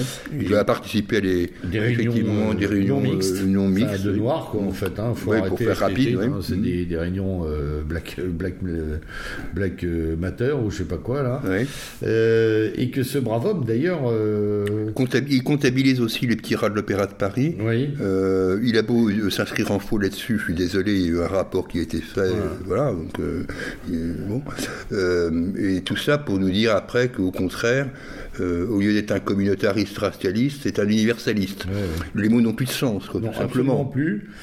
Et, euh, et on, nous met, on nous met un accélérateur de dissolution. Euh, alors, on nous pose, lui, à l'éducation nationale, dite nationale, antinationale, à la déséducation antinationale, comme disait un de mes amis. on nous pose la libanaise, là, dont le nom m'échappe tout le temps, à la culture, que pour l'air méchante, mais on se demande ce qu'elle fout là aussi faut être très honnête. Hein. Mm. on est très très loin euh, du général de Gaulle et de comment ils appelaient Ou de Malraux. Ouais. Malraux. Pourtant, je suis pas un fan de Malraux. Non, moi non plus. Mais, bon, mais bon, on se quand même autre chose. Quoi. voilà. Et donc on, on, a on a on a du. tu me diras par rapport à Rosine Bachelot, ça peut encore ça discuter. peut. Ouais, ouais, ouais, Les grosses têtes, c'est pas C'est vrai, c'est vrai, c'est pas faux. Mais on a euh, on a du guignolage. Alors du guignolage de farandole parce que tout ça effectivement nous fait oublier enfin en tout cas n'est pas destiné à nous focaliser sur un, Le Maire maintenu. Et Le Maire, c'est quand même un vrai problème pour la suite de nos affaires euh, françaises. Euh, ce type est nul en économie, il faut être très honnête. Il faut être très honnête. en finance aussi. Mais ensuite, il, est assisté par, euh, par un Gabriel Attal au budget dont je peine à, comprendre la promotion. Oui, euh, je ne dis pas que ce garçon euh, n'a pas quelques qualités. Euh, il a quelques qualités dans les débats radiophoniques, je, veux bien l'entendre. Mais honnêtement, je, je, il m'inquiète. je ne crois pas que la qualité d'animateur radio pseudo-tribun fasse de vous quelqu'un prêt à tailler un budget national. Oui, Donc là, on a aussi un problème de délicatesse, de compétence. Oui, de compétence. la presse a quand même fait c'est quand même fait l'écho d'une difficulté majeure à constituer ce gouvernement. Avec que des gens qui ont annoncé, qui ne voulaient pas, qui ne voulaient plus y retourner. Hein. Oui, parce que là, on parlait de. Preuve que, preuve que la Macronie ne va pas très bien non plus euh, dans sa. Dans son personnel, ouais. Dans son personnel. Mmh. On verra ça d'ailleurs euh, avec les législatives si ça fonctionne. Euh. Mais difficile finalement de voir autre chose que qu'un gouvernement euh, euh, image d'épinal. Oui, et puis en plus, hein je reviens sur ce que tu viens de dire. Que même la Boborne, euh, née, née d'un père Bernstein, elle coche toutes les cases. Oui. Elle s'invente une, une ascendance normande au fin fond du Calvados. Moi, je veux bien, mais enfin, Visiblement, les électeurs n'y croient pas beaucoup. Non, pas des masses. Euh, encore une fois, elle n'est pas passée devant le suffrage universel avant d'arriver, je crois non, pas. Non. C'est une jolie petite préfète avec plein de trucs dedans. Oui. Euh, Soi-disant de la nation. Elle était, je sais pas, Poitou-Charentes ou chez Val-de-Loire. Euh, enfin, bref, tout ça, ce sont des traces. Et euh, surtout quand on la regarde, excuse-moi, mais euh, on sent la joie de vivre. Euh, c'est clair. Le bonheur d'être française, la volonté de, faire de ce pays, de refaire de ce pays une patrie. Hein, ça se sent vachement. Elle, arrive à presque rendre sympathique Jean Castex. C'est quand, même, quand même le comble. Ah bah, je préfère Fernandel à à une porte de prison. Ah oui, Au moins, lui, il avait un accent, il avait quelque chose, quoi. On dirait que c'est un décalcomanie féminin du préfet d'Allemand. oui. Oui, c'est vrai. Mmh, mmh. C'est vrai, il, devrait, se mettre en couple d'ailleurs, ce serait assez, euh, ce serait assez lourd. Alors ouais, voilà. Donc moi, je, effectivement, le, papa Ndiaye, euh, notre ami libanaise euh, à la culture, borne pour chapeauter tout ça, une tripotée de redoublants comme le maire. Ça fait pas rêver, hein. le changement, euh, le dégagisme, le remplacisme, euh, tout ces, ce jeunisme, ces machins, tous ces gens qui allaient remuer le pays de fond en comble, euh, nous créant une société ouverte, la Startup Nation, il n'y a plus rien de tout cela, il faut être très honnête. Et il faut, faut voir aussi 146 députés qui ne se représentent pas, mm, mm. ce, qui, est quand même significatif. Quoi. Dont d'ailleurs la Macronie, dans son fiel permanent, dit qu'en fait c'est parce qu'ils se sont aperçus qu'ils gagnaient moins d'argent que dans le c'est extraordinaire quand même de, flinguer ses troupes de cette manière. c'est d'une gentillesse. Enfin, il n'y a pas de gentillesse en politique. Hein. On fait pas les, on va pas faire euh, les, les, pucelles de l'année, mais euh, mais c'est quand même juste incroyable. tout à fait. C'est quand même juste incroyable de raconter ça. Mais ça montre surtout que les gens, euh, ben, ils ont compris que c'était pas du tout ce à quoi ils s'étaient engagés. C'est pas grave parce qu'on a la variole du singe. On a la variole du singe qui arrive qui euh, peine pour l'instant, mais, qui, mais j'ai bon espoir Ah oui, oui, parce que là, notre ministre de la Santé euh, a déjà dit qu'il aimerait que les soignants se vaccinent contre la variole du singe. Oui, Voilà. oui. Qui est une maladie dont, euh, évidemment, tout le monde s'accorde à dire, y compris les spécialistes, qu'elle se guérit en quelques jours et qu'elle est absolument bénigne. Mm, Voilà. mm. Mais euh, il est important, je crois, qu'on soit vacciné une fois de plus euh, euh, pour nous refiler ce qu'on n'a pas réussi à nous refiler à tous euh, dans le vaccin Covid et compagnie. Euh, et puis, que dire de cette variole du singe qui est véhiculée par toutes les backrooms d'Europe et, et, Il et- semblerait. et autres clubs très gays Il semblerait, il semblerait, Mm, voilà. mm, mm, il faudrait que certains arrêtent de jouer avec les animaux, c'est fatigant. Oui. C'est la peur. Ouais. Le dernier rempart, finalement, de gouvernement, le dernier outil de gouvernement, c'est la peur. Ouais. C'est le gouvernement par la peur depuis euh, maintenant un petit moment. Peur de la guerre, peur de la crise économique, peur de la maladie, peur de la mort, peur du virus, peur. euh, peur de quoi Peur de tout d'ailleurs, peur Bah, de penser ouais. et de vivre. hein. Mais peur de la crise économique, euh, hum, ça risque d'être le plus, le plus avéré. Celle-là, oui. Mais ce qui est intéressant, euh, ce que je remarque moi dans les nominations du gouvernement, euh, de la presse on a très peu parlé d'ailleurs, c'est qu'en fait, euh, tous ceux qui ont été nommés l'ont été pour cultiver la faiblesse. Oui. Ma grande réflexion du moment, passer le caractère pompeux du mot grand, mais disons ma petite ritournelle en ce moment, c'est de me dire qu'en fait toute la société est travaillée pour mettre en exergue la faiblesse, le 10, le HPI, le, le woke, le machin, la microagression, tout ça est fait pour faire de la fragilité collective. le- euh, les vaccins, les machins, les maladies, euh, plutôt que d'essayer de renforcer euh, un corps national qui est quasiment maintenant inexistant. Euh, avec, euh, avec la capacité justement de faire peur et de continuer à maintenir cette peur pour justement, euh, à mon avis, obtenir un effet de sidération sur la Mm. crise économique pour Oui. pas minimiser les revendications. Ce qui risque d'être quand même très très difficile. Parce que ce qui arrive, et on, passe, on va passer à l'international et on va parler de la crise russo-ukrainienne, le renforcement. euh, bon, la crise économique était là en 2019, elle était attendue, le Covid l'a maximisée. Et la guerre euh, l'ankylose lourdement, euh, redistribuant les cartes d'ailleurs de manière euh, peut-être un peu trop compliquée pour nos journalistes Oui. qui ont du mal à comprendre ce qui se passe, qui s'en tiennent à un américanisme BA je, et bêta d'ailleurs. Je m'empresse de souligner que je suis, et les auditeurs le savent, plutôt un partisan d'une Ukraine souveraine et que j'ai beaucoup d'amitié euh, chez les nationalistes ukrainiens. J'entends déjà les cris d'horreur de certains, mais c'est pas très grave. Ce qui ne m'empêche pas de ne pas être un agent de la CIA hein, et de ne pas faire de, de ne pas être un pro-américain. Je ne l'ai jamais été. Euh, je suis européen, donc euh, je suis euh, voilà. J'ai pas besoin de Moscou ni de Washington, même si je pense. que, Comme disait Dominique Vénère, qu'à terme, il faudra un partenariat avec la Russie, euh, un partenariat équilibré, mais qui, euh, en l'état actuel des choses, euh, n'arrivera pas avant des décennies. Voilà. C'est mal parti. oui. C'est mal parti, les acteurs parti. sont mauvais. Moi, je pense que tous les acteurs sont très mauvais, de Biden à Poutine, en passant par même par Zelensky, qui est le, le bon mauvais du moment, ou le mauvais bon, et que notre presse est tombée dans tous les poncifs. Oui, dans un traitement médiatique, quoi qu'on pense du sujet, enfin, moi, je- moi j'ai une position là-dessus qui est, qui est claire, c'est je suis contre les guerres civiles européennes, donc en particulier, et là je ne choisis pas mon camp. Euh, Je pense que les Russes sont nos cousins, ils sont pas forcément des Européens, mais euh, ce sont des Russes. Mais bon, ça Bon. c'est, on, on en débattra un autre jour. C'est pas, le, pas- le, le but de notre émission. C'est pas le but de notre émission. En tous les cas, le but de notre émission, c'est de remarquer tout de même que euh, le camp ultra-ukrainien, euh, otaniste, je dirais. Oui, oui. Et je parle pas, je parle pas des Ukrainiens vraiment, quoi. Je parle de l'otanisme là, Mhm. euh, est omniprésent dans les médias. Qu'il, euh, il fait qu'il n'y a pas de débat en fait. Non, non, il n'y a pas. Il n'y a pas de débat. euh, moi, j'attends euh, de voir sur les plateaux de télé euh, un représentant du régime russe confronté à un représentant du régime ukrainien. Voilà, tout simplement. Ou un journaliste pro-russe débattant avec un journaliste Ce pro-ukrainien. que la télévision, ce que la télévision française d'il y a une trentaine d'années aurait encore pu faire. Bien sûr. bien Elle l'aurait produit ça. Bien Elle l'aurait produit. Les médias auraient pu. euh, tu parlais du courrier international qui, aurait- Oui. qui le faisait, qui qui ouvrait des colonnes comme ça avec deux, Oui, deux- deux alors de soit des entretiens ou deux points de vue très équilibrés.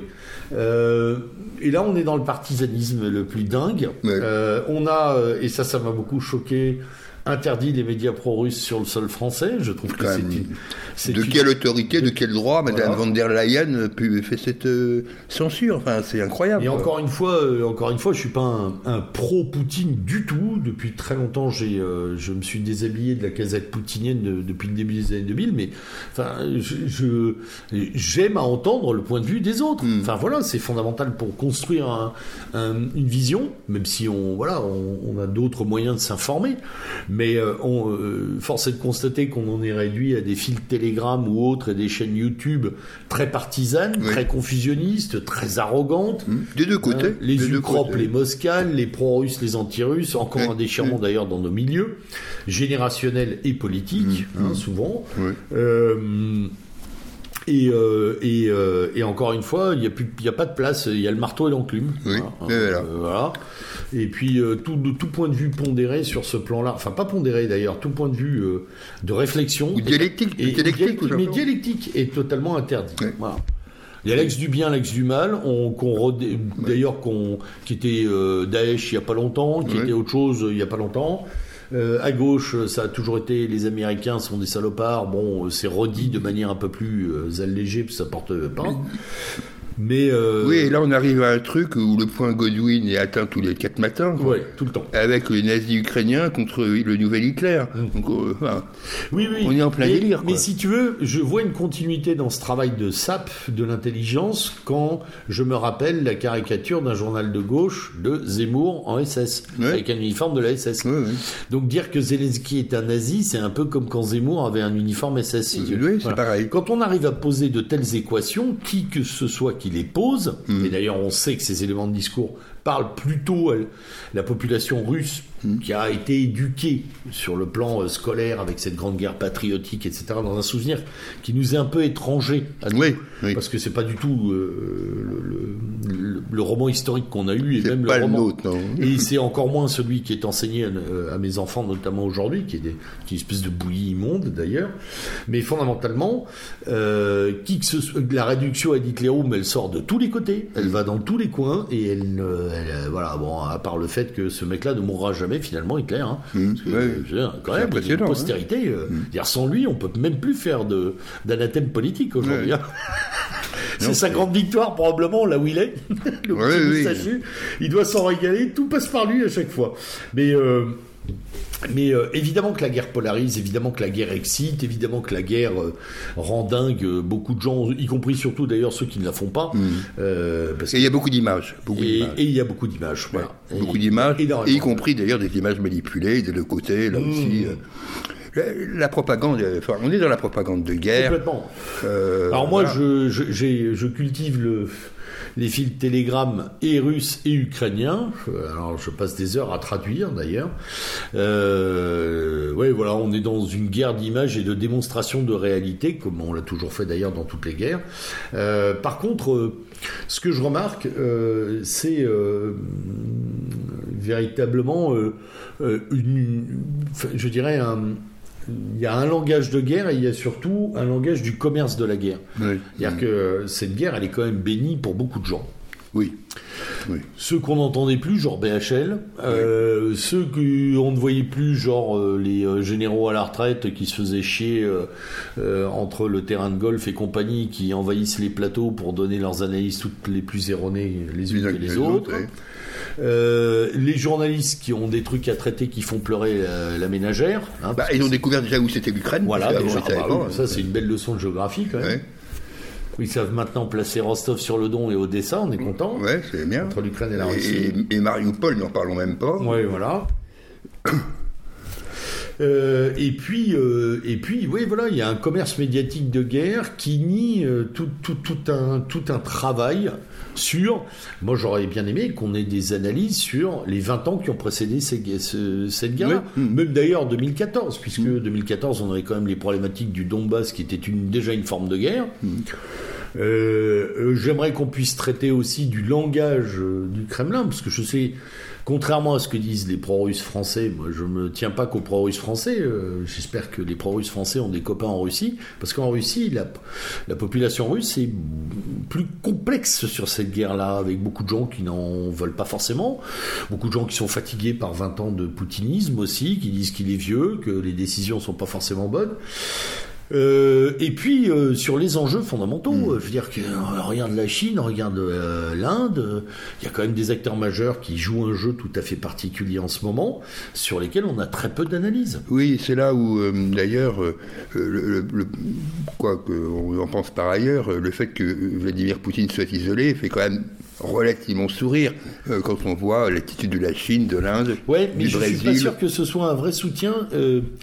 Et, et, je remarque qu'il n'y a que dans nos milieux où on se pose, des deux côtés, hein, d'ailleurs, que quel que soit le tropisme russe ou ukrainien, des deux côtés, euh, c'est dans, nos, dans la presse de nos milieux qu'on pose la question de la véritable, des véritables buts de la Chine, par mmh, exemple. Mmh. Je ne les sens pas très amoureux de Poutine non ah plus. non, non, non, mais euh, il y aura toujours une défiance entre la Russie historique et, la euh, Chine. Les traités inégaux, ils ont la mémoire longue, les bouffeurs de pangolins. Hein, S'ils peuvent se faire Poutine, ils se le feront aussi. Ils n'ont aucune morale là-dessus. Ils sont euh, et puis euh, bon, l'avertissement d'il y a quelques jours euh, sur Taïwan de la part des Chinois est sans frais. Biden est tout péteux. Mm. Biden est mauvais. Mm. C'est une catastrophe, on le savait. et là, c'est une catastrophe pour son pays aussi. Je pense que les Américains s'en rendent compte. Les Américains ont créé un chaos on sont quand même à l'origine de ce chaos qui provoque tous ces événements-là, sur lesquels des acteurs commencent à bouger en se disant le monde, le monde euh, américano-centré est fini. Mm. Et, donc ça augure de choses très dramatiques mm. et personne n'en parle. Voilà, il y a très très peu de développement de presse sur les conséquences euh, géopolitiques euh, des 30 prochaines années. Mm, c'est vrai, hein, il faut on n'a pas grand-chose à se mettre sous la dent. Si, dans nos milieux, il y a quelques trucs, mais à l'extrême gauche aussi, j'ai lu deux trois trucs intéressants, mais sinon, c'est un, c'est les méchants, les gentils qui les aident. Et puis, euh, et puis une grande partie du monde qui est indifférent. Hein. Totalement. Mais il faut être très honnête aussi. Euh, L'Amérique du Sud, euh, s'en fout. Euh, L'Afrique, ils en ont rien à cirer. Ah, L'Afrique manifeste quand même un engouement euh, russophile. Hein. Oui. ils sont très pro-russes euh, dans beaucoup de pays d'Afrique, notamment francophones. Oui, au Mali, on voit. Je crois qu'ils n'ont pas bien compris ce que c'était que Wagner, mais pour les pays qui n'ont pas été visités par ces braves gens, je pense que les, la, Russie de Poutine n'est pas beaucoup plus tendre que les anciens empires coloniaux vis-à-vis de, l'Afrique. Hein. Tout le monde. Je suis désolé pour nos amis africains, mais ce qui les intéresse, les gens, c'est pas les Africains, c'est ce qu'il y a sous leurs pieds. Ah, c'est tout. Depuis le début, que ce soit les Américains, les Européens et même les Chinois qui, qui bouffent l'Afrique gentiment aussi. Hein, ou même les pays du Golfe, et même les pays du Golfe qui ont des intérêts mm. maintenant, qui jouent via la Turquie, le Liban, etc. Un jeu en Afrique aussi très fort. Euh, de ça, on ne parle pas. Mm. Voilà, on a, euh, on a des États-Unis à Taude. Euh, on est tout près des élections de mi-mandat. Tout à fait, euh, qui s'annonce rude pour le camp Biden, enfin, sauf tripotage électoral conséquent, mais euh, oui, peut-être un peu plus compliqué là. Parce qu'il y a quand même de multiples élections, c'est un peu différent pour Dominion et compagnie. Euh, on va voir. Moi, je pense qu'il risque de perdre la majorité des chambres. Je pense aussi que c'est possible. C'est possible, électoralement. D'autant que la carte euh, de. Euh, comment elle s'appelle Le pot de fleurs qui lui sert de vice-président, qui était la woke euh, ah de service, femme. Kamala Harris. Ah oui, Kamala. Alors, il paraît que d'abord, il peut pas la blairer, donc il l'a écartée. Oui. Donc, c'est de l'autisme entre les deux. Et qu'ensuite, elle est nulle.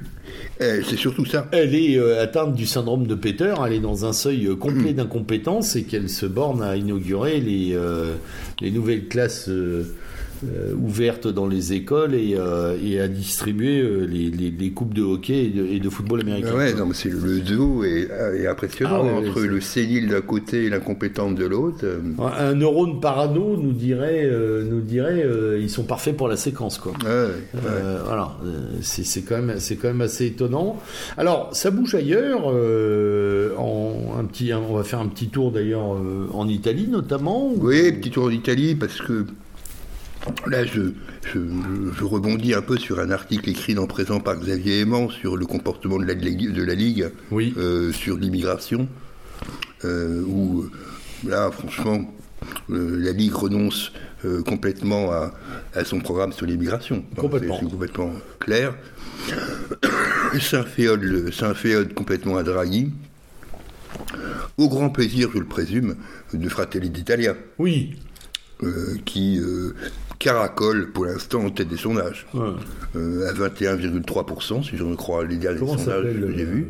voilà, donc bah, tant mieux, moi je suis plutôt content, mais d'un autre côté, le renoncement euh, de, de, la Ligue sur euh, un des fondamentaux qui lui a permis d'émerger euh, Oui, pour se réfugier dans son fondamental, dans, un autre fondamental qui est le fiscalisme finalement. Oui, oui, hein, oui, tout à fait. Donc, il a choisi le porte-monnaie contre l'identité. Bon, hein, c'est c'est quand même étonnant. Ces virages de partis politiques qui nous sont théoriquement de notre camp m'impressionne. Toujours, euh, c'est toujours intéressant. Par contre, comment elle s'appelle euh, celle qui, celle qui est en euh, l'italienne là de euh, bah, leader de. Fratelli Oui, ah, parce qu'elle est pas mal. Elle, oui, oui, elle est bien. Elle a des positionnements très intéressants. Oui. Euh, ah, voilà, le nom m'échappe une fois. Elle, euh, il faut la suivre, à mon avis. Ça va être, c'est potentiellement quelqu'un qu'on va voir apparaître sur la scène. Oui, oui, Enfin, elle est déjà, mais je veux dire au premier plan. ça, c'est plutôt intéressant. Alors, Vox en Espagne aussi. Vox en Espagne qui progresse. Là aussi, on n'attendait pas l'Espagne avec un. Moi, je les pas. Ah, pas du tout. On était sur, comment il s'appelait, Podemos et compagnie une séquence euh, gauche alternative un peu mélanchonesque, euh, voilà, dont on, on se disait que l'Espagne était assez prisonnière finalement de, sa post, de sa culture post-franquiste, tout à fait, et qu'elle ne sortirait rien. Alors, ce sont quand même des dissidents au départ de l'Alliance populaire. Oui. Hein. Euh, néanmoins, leur percée dans certains exécutifs régionaux et en Espagne, on sait combien c'est important. oui, oui est intéressante. Alors on est, attention, hein, on n'est pas dans le nationalisme révolutionnaire. Hein. Ah non, non, non, on est dans le libéral, euh, le libéralisme identitaire. Euh, euh, allez, on va dire, on est dans on va dire reconquête quoi. C'est la reconquista quoi. Un peu, en un peu plus dur sur certains points, mais pas loin. Mais voilà, à peu près oui, quoi. Donc bon, mais enfin venant de l'Espagne, c'est plutôt positif, je trouve. Oui, c'est plutôt positif. Alors sur euh, bah, sur d'autres fronts et d'autres théâtres, on a. Euh, il y a l'affaire irlandaise. L'affaire irlandaise, la Grande-Bretagne, et un mot sur la Grèce aussi, on peut le dire.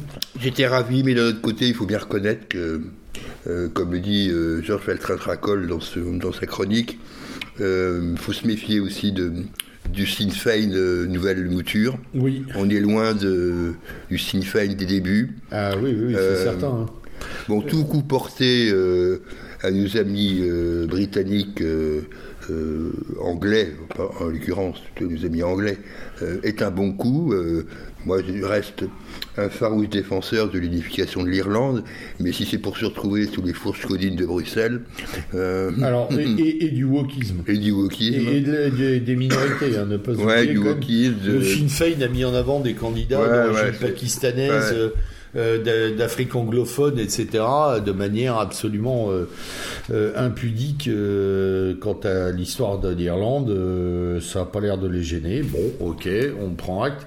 Je remarque par contre que, chose très intéressante, euh, naissent et grandissent euh, dans euh, l'Irlande actuelle, la République d'Irlande à l'Air, deux petits groupes nationalistes de droite, ou en tout cas nationalistes radicaux et ethniques, ce qui est une nouveauté.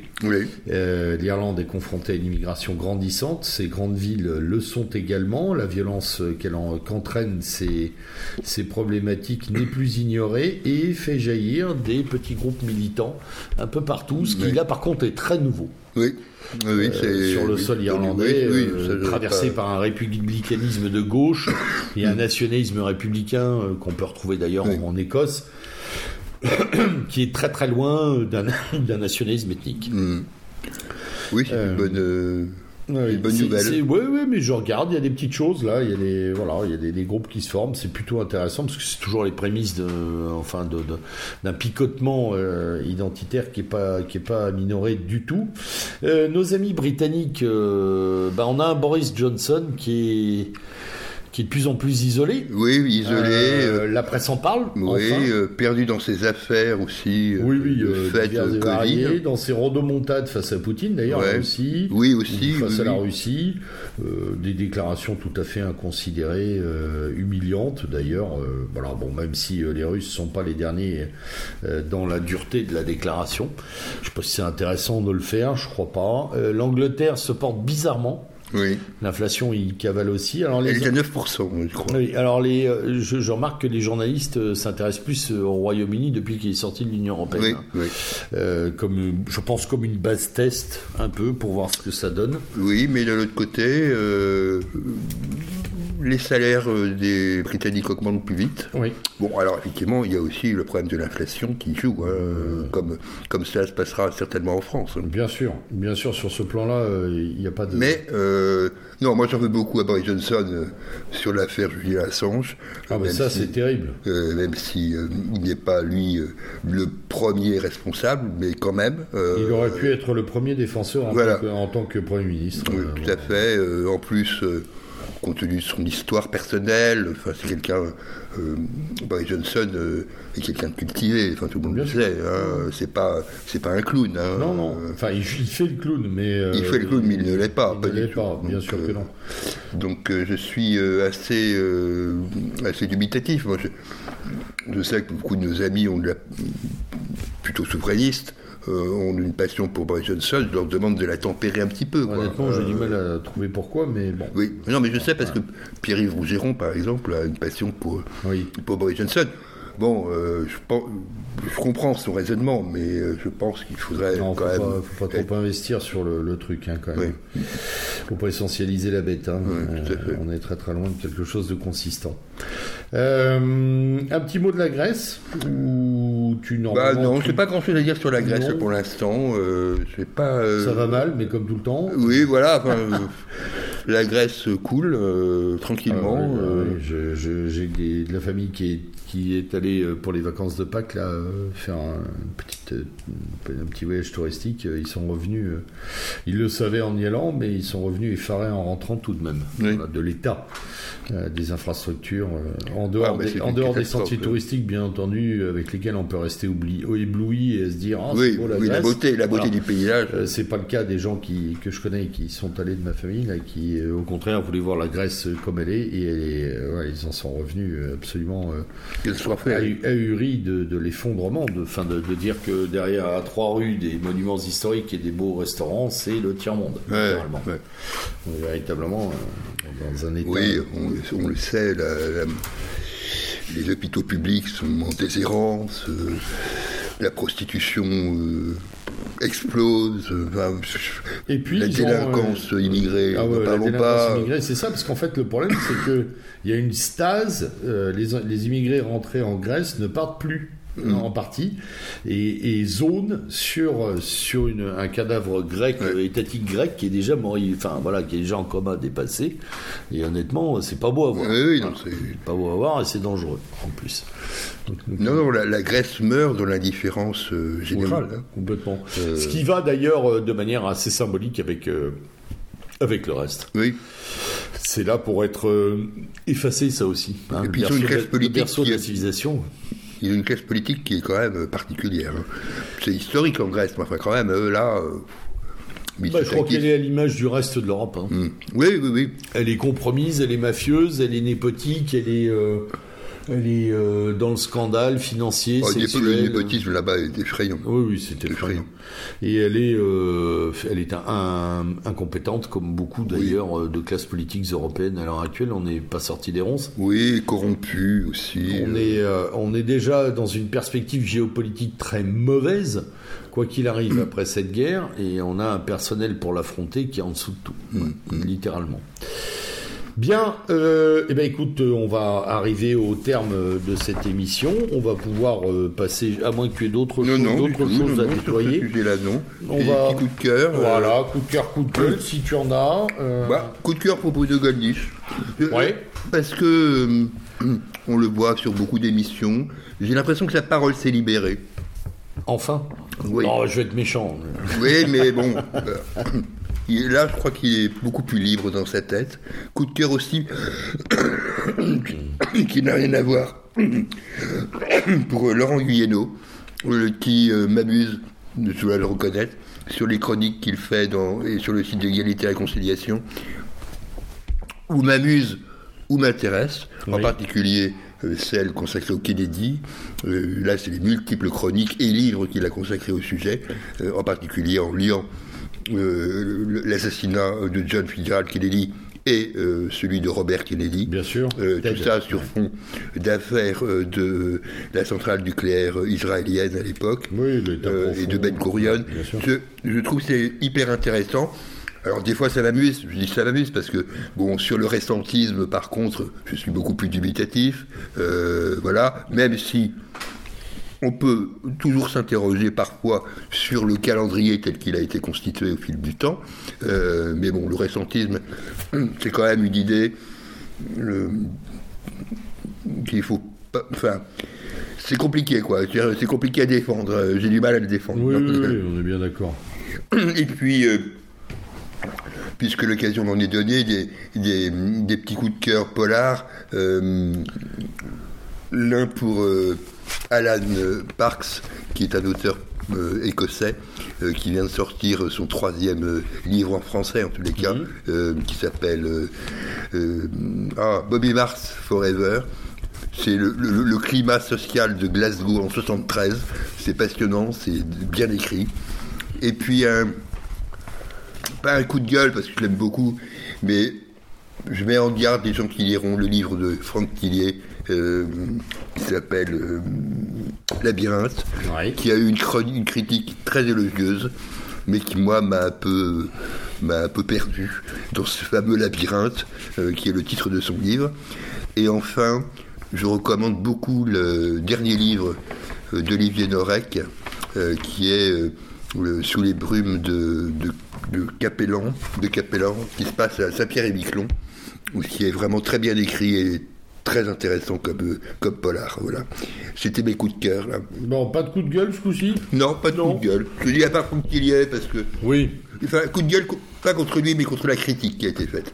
Qui est unanime pour lui, alors que bon, ça se discute quoi. Très bien. Alors moi, sinon, euh, en termes de euh, de coups de gueule, pas vraiment, si ce n'est. Euh, enfin, de toute façon, je les ai poussés pendant l'émission, et notamment sur euh, la problématique ukraino-russe, hein, avec la, polarisation de l'hystérie. Ce serait bien qu'on revienne à de l'analyse. En mhm. tout cas, ça manque beaucoup, et ça, je pense que ça manque beaucoup à pas mal de jeunes qui regardent les plus anciens s'écharper de manière assez. voilà ils sont, ils sont à la fois goguenards et étonnés euh, du manque de recul de beaucoup d'entre nous. Euh, J'échappe probablement pas à la critique à certains moments d'ailleurs. Euh, donc ça, c'était plutôt sur ce, ce versant-là. Et puis sinon, un coup de cœur pour... c'est pas un coup de cœur, c'est un salut euh, positif à tous ceux qui se bougent dans ce pays, en dehors des élections. Je voulais finir là-dessus, moi, parce qu'effectivement, la, la, période électorale a encore fait des, des ravages et des cadavres, hein, on en a parlé, à grandes, à grandes illusions, euh, tristes défaites et tristes euh, descentes. Hein. Euh, il y a beaucoup de nos jeunes camarades qui, qui, ont beaucoup, qui montent énormément d'initiatives sur le territoire, on en parle moins, on en parle peu. Euh, ils sont souvent regardés avec condescendance euh, par ceux qui euh, étaient à leur place il y a 10, 20 ou 30 ans. Et cette condescendance m'énerve. Ce mm. sera peut-être ça aussi un coup de gueule dans le mm. coup de cœur. il faut les soutenir. Il y a beaucoup de dynamisme. Il y a énormément de choses qui se font. C'est très plaisant. J'ai la chance de pouvoir en rencontrer plusieurs assez régulièrement. C'est vivifiant et ça prouve que il y a de l'énergie et qu'il faut peut-être se consacrer à, ces, à cette énergie euh, et, à la, à la, on va dire à la diriger intelligemment, à la co-diriger ou à aider à la diriger intelligemment vers des initiatives pérennes au-delà des élections, au-delà du partisanisme, au-delà des guerres, au-delà d'un certain nombre de choses, en rappelant que c'est quand même la substance de l'être européen qui est visée, comme le disait Dominique Vénère. Mm. Ce qui est quand même visé, c'est la destruction de nos molécules, euh, de nos êtres, quoi. Voilà. Oui, pas s'intéresser à eux que quand ils sont dissous, quoi. Voilà, exactement. Mm. exactement. C'est exactement ce que je voulais dire. Il y a plein d'autres choses avant. Et, euh, Et puis, et puis pour rappeler le petit bouquin fort sympathique du camarade de Braise Info, Yann Valéry, Yann Valéry qui est sur sécession, bah, il est peut-être temps aussi que la sécession se fasse sur ce plan-là. Mm. Voilà. J'en ai pas plus à dire euh, sur cette fin d'émission, mon cher ami. Moi non plus. Eh bien, écoute, on se retrouve pour une prochaine, peut-être juste avant les vacances. Oui. Euh, on va essayer de caler une date. D'ici là, chers auditeurs, restez évidemment connectés à Radio Méridien Zéro. Vous savez que on a pas mal de chroniques, il y a d'autres choses qui vont arriver. On essaie de varier euh, à la fois les formats et, les et le panel. On vous remercie pour vos dons. N'hésitez pas à en faire d'autres. Notre radio entièrement bénévole depuis 11 ans ne vit que de cela. Euh, pour les locaux, pour euh, les moyens euh, bah, par lesquels nous enregistrons aujourd'hui d'ailleurs, ces petits enregistreurs portables et autres, qu'il faut régulièrement renouveler, bichonner et câliner pour qu'ils soient opérationnels. Merci à vous donc euh, d'avoir une pensée aussi. Euh, voilà, il n'y a pas de petits dons, il n'y a que des dons qui nous aident à travailler. Euh, et je vous dis donc à la prochaine fois avec le camarade Julien. Bon, on va dire un gros mois, quoi. Oui, voilà. voilà. C'était le lieutenant Chaume à la barre de ce numéro, de ce dernier numéro de Revue et Corrigé. avec le camarade Julien, nous vous souhaitons une très bonne soirée et une bonne continuation en vous disant à bientôt. Bonsoir.